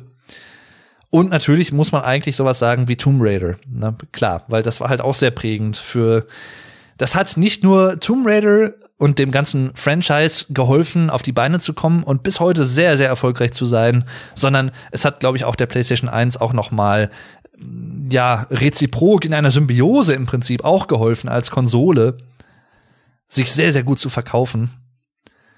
Ähm, ja, ich freue mich auch, dass es bis heute noch die PlayStation gibt und immer noch neue Versionen. Wenn sie das mit der Distribution und alles doch ein bisschen besser hinkriegen würden oder hingekriegt hätten bei der PlayStation 5 im Speziellen, das äh, ist nochmal ein Thema für sich, aber wie gesagt, ähm, ich glaube, Das sollte es bis heute sein. Eine letzte Sache mache ich noch mal eben. Und zwar gehe ich noch mal eben auf meinen deutschen Let's Play-Kanal Dave Durden TV und gucke mal durch die Playlists durch. Nicht, dass ich irgendein Spiel vergessen habe tatsächlich, was ich schon Let's Played habe von der PlayStation 1. Aber ich glaube.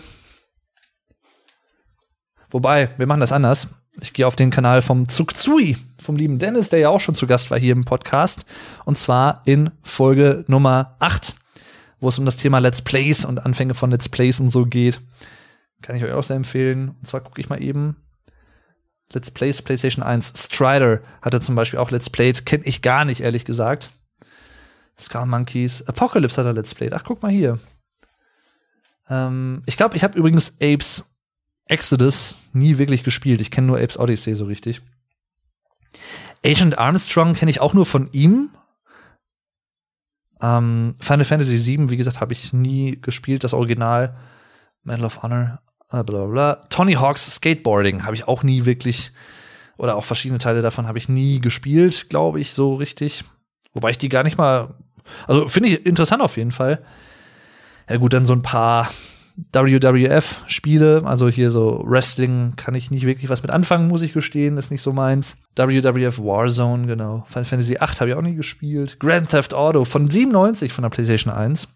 Dann war Driver tatsächlich, glaube ich, älter. Glaube ich. Oder war das doch von 98? Übrigens ein Spiel, was mir hier gerade wieder auffällt, was ich jetzt vor kurzem erst noch mal wieder komplett gesehen habe als Let's Play bei Zugzui. Metal Gear Solid. So ein gutes Spiel, eines der besten Spiele aller Zeiten, wie ich finde. Muss ich eigentlich auch irgendwann mal Let's Playen. Habe ich damals, glaube ich, nie gespielt. Wir hatten das, glaube ich, auch wenn es jetzt nicht, nicht in, den, in den Kladden hier dabei war, aber wir hatten das, weiß ich. Und das ist so, ich meine, mein Vater schwärmt da auch richtig von. Das ist ein richtig, richtig gutes Spiel. Metal Gear Solid. Vielleicht auch, also ich glaube, so allgemein gesprochen, obwohl ich es nicht gespielt habe, kann man, glaube ich, mit Fug und Recht behaupten, dass Metal Gear Solid in den Top 10, vielleicht nicht sogar in den Top 5 der besten PlayStation 1 Spiele einfach aller Zeiten ist. Und auch rein muss, reingehört. Äh, South Park kann ich nicht wirklich viel mit anfangen, habe ich nicht gespielt. Ähm, Pandemonium, Pandemonium, kenne ich auch nur vom Namen, habe ich nie gespielt, aber ist, glaube ich, auch irgendwie so eine Art Jump'n'Run oder so, wenn mich nicht alles täuscht, weiß es nicht. Äh, ja gut, ne, Resident Evil 2 und 3 habe ich jetzt nicht äh, explizit erwähnt, aber auch sehr, sehr coole Spiele. Gerade auch damals Resident Evil 3 Nemesis, da habe ich auch echt Schiss vorgehabt vor dem Viech.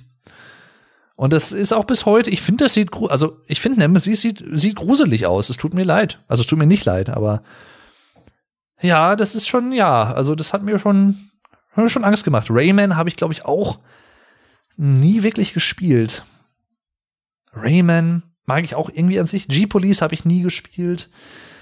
Das große Krabbeln, Rug, genau. Ähm, wie heißt es denn auf Englisch? Nicht Rugrats oder so, ne? Rugrats ist nochmal was anderes, meine ich. Ist Rugrats nicht irgendwie, dass man so ein Baby spielt und durch die Gegend läuft irgendwas? So ein Kleinkind oder so? Dragonheart, Fire and Steel, sagt mir jetzt ehrlich gesagt gar nichts.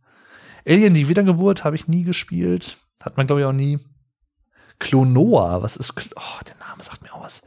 Klonoa, was ist das denn? Army Man, ja, MDK, nie gespielt. GTA 2 nie gespielt. Das erste, was ich gespielt habe, ist eigentlich Vice City gewesen. Ist jetzt ja auch neu rausgekommen in der Deluxe Edition mit einigen Problemen bei der PC-Version. Irgendwie, ich weiß nicht, große Studios haben aktuell anscheinend ein paar Probleme, so Launches richtig hinzukriegen, habe ich den Eindruck. Ne? Aber Vielleicht hole ich es mir irgendwann mal, mal gucken. Ähm, aber die, die, die ersten beiden Teile, die ja auch noch so von diese Top-Down-Perspektive hatten, diese Vogelperspektive, habe ich nie gespielt. Ähm, sollen aber wohl auch sehr, sehr, sehr gut sein. Also Tomb Raider 3, genau. Ape Escape habe ich auch nie gespielt, muss ich mich outen. Ist ja auch sehr, sehr bekannt, habe ich nie gespielt. Das ist auch noch sowas, wo ich mich, ähm, glaube ich, mal mit beschäftigen muss. Was ich vor kurzem auch als Let's Play geschaut habe, sehr kurzes Spiel, Der Weg nach El Dorado. Auch vom Disney-Film. Der, soweit ich weiß, sagte auch, glaube ich, äh, Zugzui in seinem Let's Play, der Dennis, äh, damals so ein bisschen untergegangen ist ähm, als Film auch. Also nicht so erfolgreich war, glaube ich, nicht so bekannt wie andere Disney-Filme der damaligen Zeit. weil das auch so die, die Umbruchsphase war von animierten Filmen zu, ähm, ich glaube, also ne, handgezeichneten Filmen muss man einfach sagen, eigentlich zu animierten Filmen. Und das war halt so mit dazwischen. Ähm, aber ein sehr, sehr kurzweiliges, cooles äh, Action-Adventure. Ja, und das war auch seine Playlist mit PlayStation 1 Spielen. Aber habe ich jetzt die zwei Stunden Marke geknackt? Noch nicht ganz. Komm, dann machen wir noch. Ich gucke mal eben auf dem Kanal vom Alex. Alex Flattermann 85, was er so Let's Played hat. Dino Crisis zum Beispiel, genau. Ist ja auch äh, ne, von Capcom auch, glaube ich, sehr, sehr angelehnt an äh, Resident Evil. Aber halt äh, eher so mit Dinos. Habe ich auch nie gespielt. Hatten wir, glaube ich, auch nie. Croc 2, genau, das hatten wir auch nie. Kenne ich auch nicht wirklich. Muss ich mir auch vielleicht irgendwann mal angucken. Ähm, Frontschweine hatten wir schon. Ich glaube, das war's im Großen und Ganzen. Ich habe auch nie ein Super Nintendo übrigens gehabt. Hatte ich auch nie. Also sowas, alles was auf dem NES und SNES und so, das habe ich nie gehabt. Haben wir nie. Meine erste richtige Konsole war die PlayStation 1. Ist so. Ja, Swing ist auch ein schönes, äh, kurzweiliges Spiel für die PlayStation 1. Genau, das habe ich auch im, als Original hier im Regal. Ähm, auch so, so, so eine Art Taktikspiel, also jetzt nichts mit Krieg oder so, sondern halt auch, ne, man muss halt durch verschiedene Level durch. Ist schwierig zu beschreiben, schaut es euch am besten mal an, falls ihr euch dafür interessiert. Swing für die PlayStation 1. Auch eine sehr, sehr schöne Musik übrigens, sehr, sehr cooler Soundtrack. Crash Bash hat mich nie interessiert so wirklich. Ist ja eher so ein Crash Bandicoot Party-Spiel ich weiß nicht, ich kann da irgendwie nicht viel mit anfangen. Hat sich mir irgendwie nicht so, bin ich nicht so der Fan von. Also ich, es ist, glaube ich, auch ganz cool und kurzweilig, aber ähm, ich spiele dann doch lieber die Jump and Runs irgendwie. Das ist dann auch eher meins. Crash Team Racing, wie gesagt, da muss ich auf jeden Fall mal spielen. Ähm, Silent Hill habe ich damals als Kind halt ein bisschen angespielt. Resident Evil Survivor hatten wir, glaube ich, auch mal irgendwie, habe ich aber nie gespielt. Glaube ich zumindest nicht. PlayStation 1. Ja, ich glaube, das war es soweit. Alien Trilogy, das äh, ist auch ein PlayStation 1 Spiel, habe ich auch nie gespielt, meine ich. Ja, ich glaube, das war es tatsächlich jetzt. Jetzt haben wir auch die zwei Stunden durch. Ein etwas längerer Podcast heute, eine etwas längere Folge. Ich hoffe, es hat euch trotzdem gefallen. Bei Podcasts kann man das ja ruhig mal machen. Ähm, ich glaube, Jurassic Park gab es, glaube ich, auch noch PlayStation 1, habe ich auch nie gespielt. Ja, danke fürs Zuhören. Ähm, das war mein kleiner Ausflug in die Zeit meiner Kindheit, frühen Jugend, vor allem aber auch Kindheit, PlayStation 1, Mitte bis Ende der 90er, bis Anfang 2000er kann man eigentlich sagen. Sehr prägende Zeit für mich persönlich, die mich bis heute begleitet. Und ähm, hoffe, ihr habt auch solche prägenden Zeiten, prägende Spiele vielleicht gehabt oder prägende Musik, prägende Filme, die euch bis heute begleiten. Ich finde sowas immer schön. So als, als Anker in die Vergangenheit rein irgendwie. Gut, danke fürs Zuhören, macht's gut und tschüss, bis zum nächsten Mal. Euer Dave.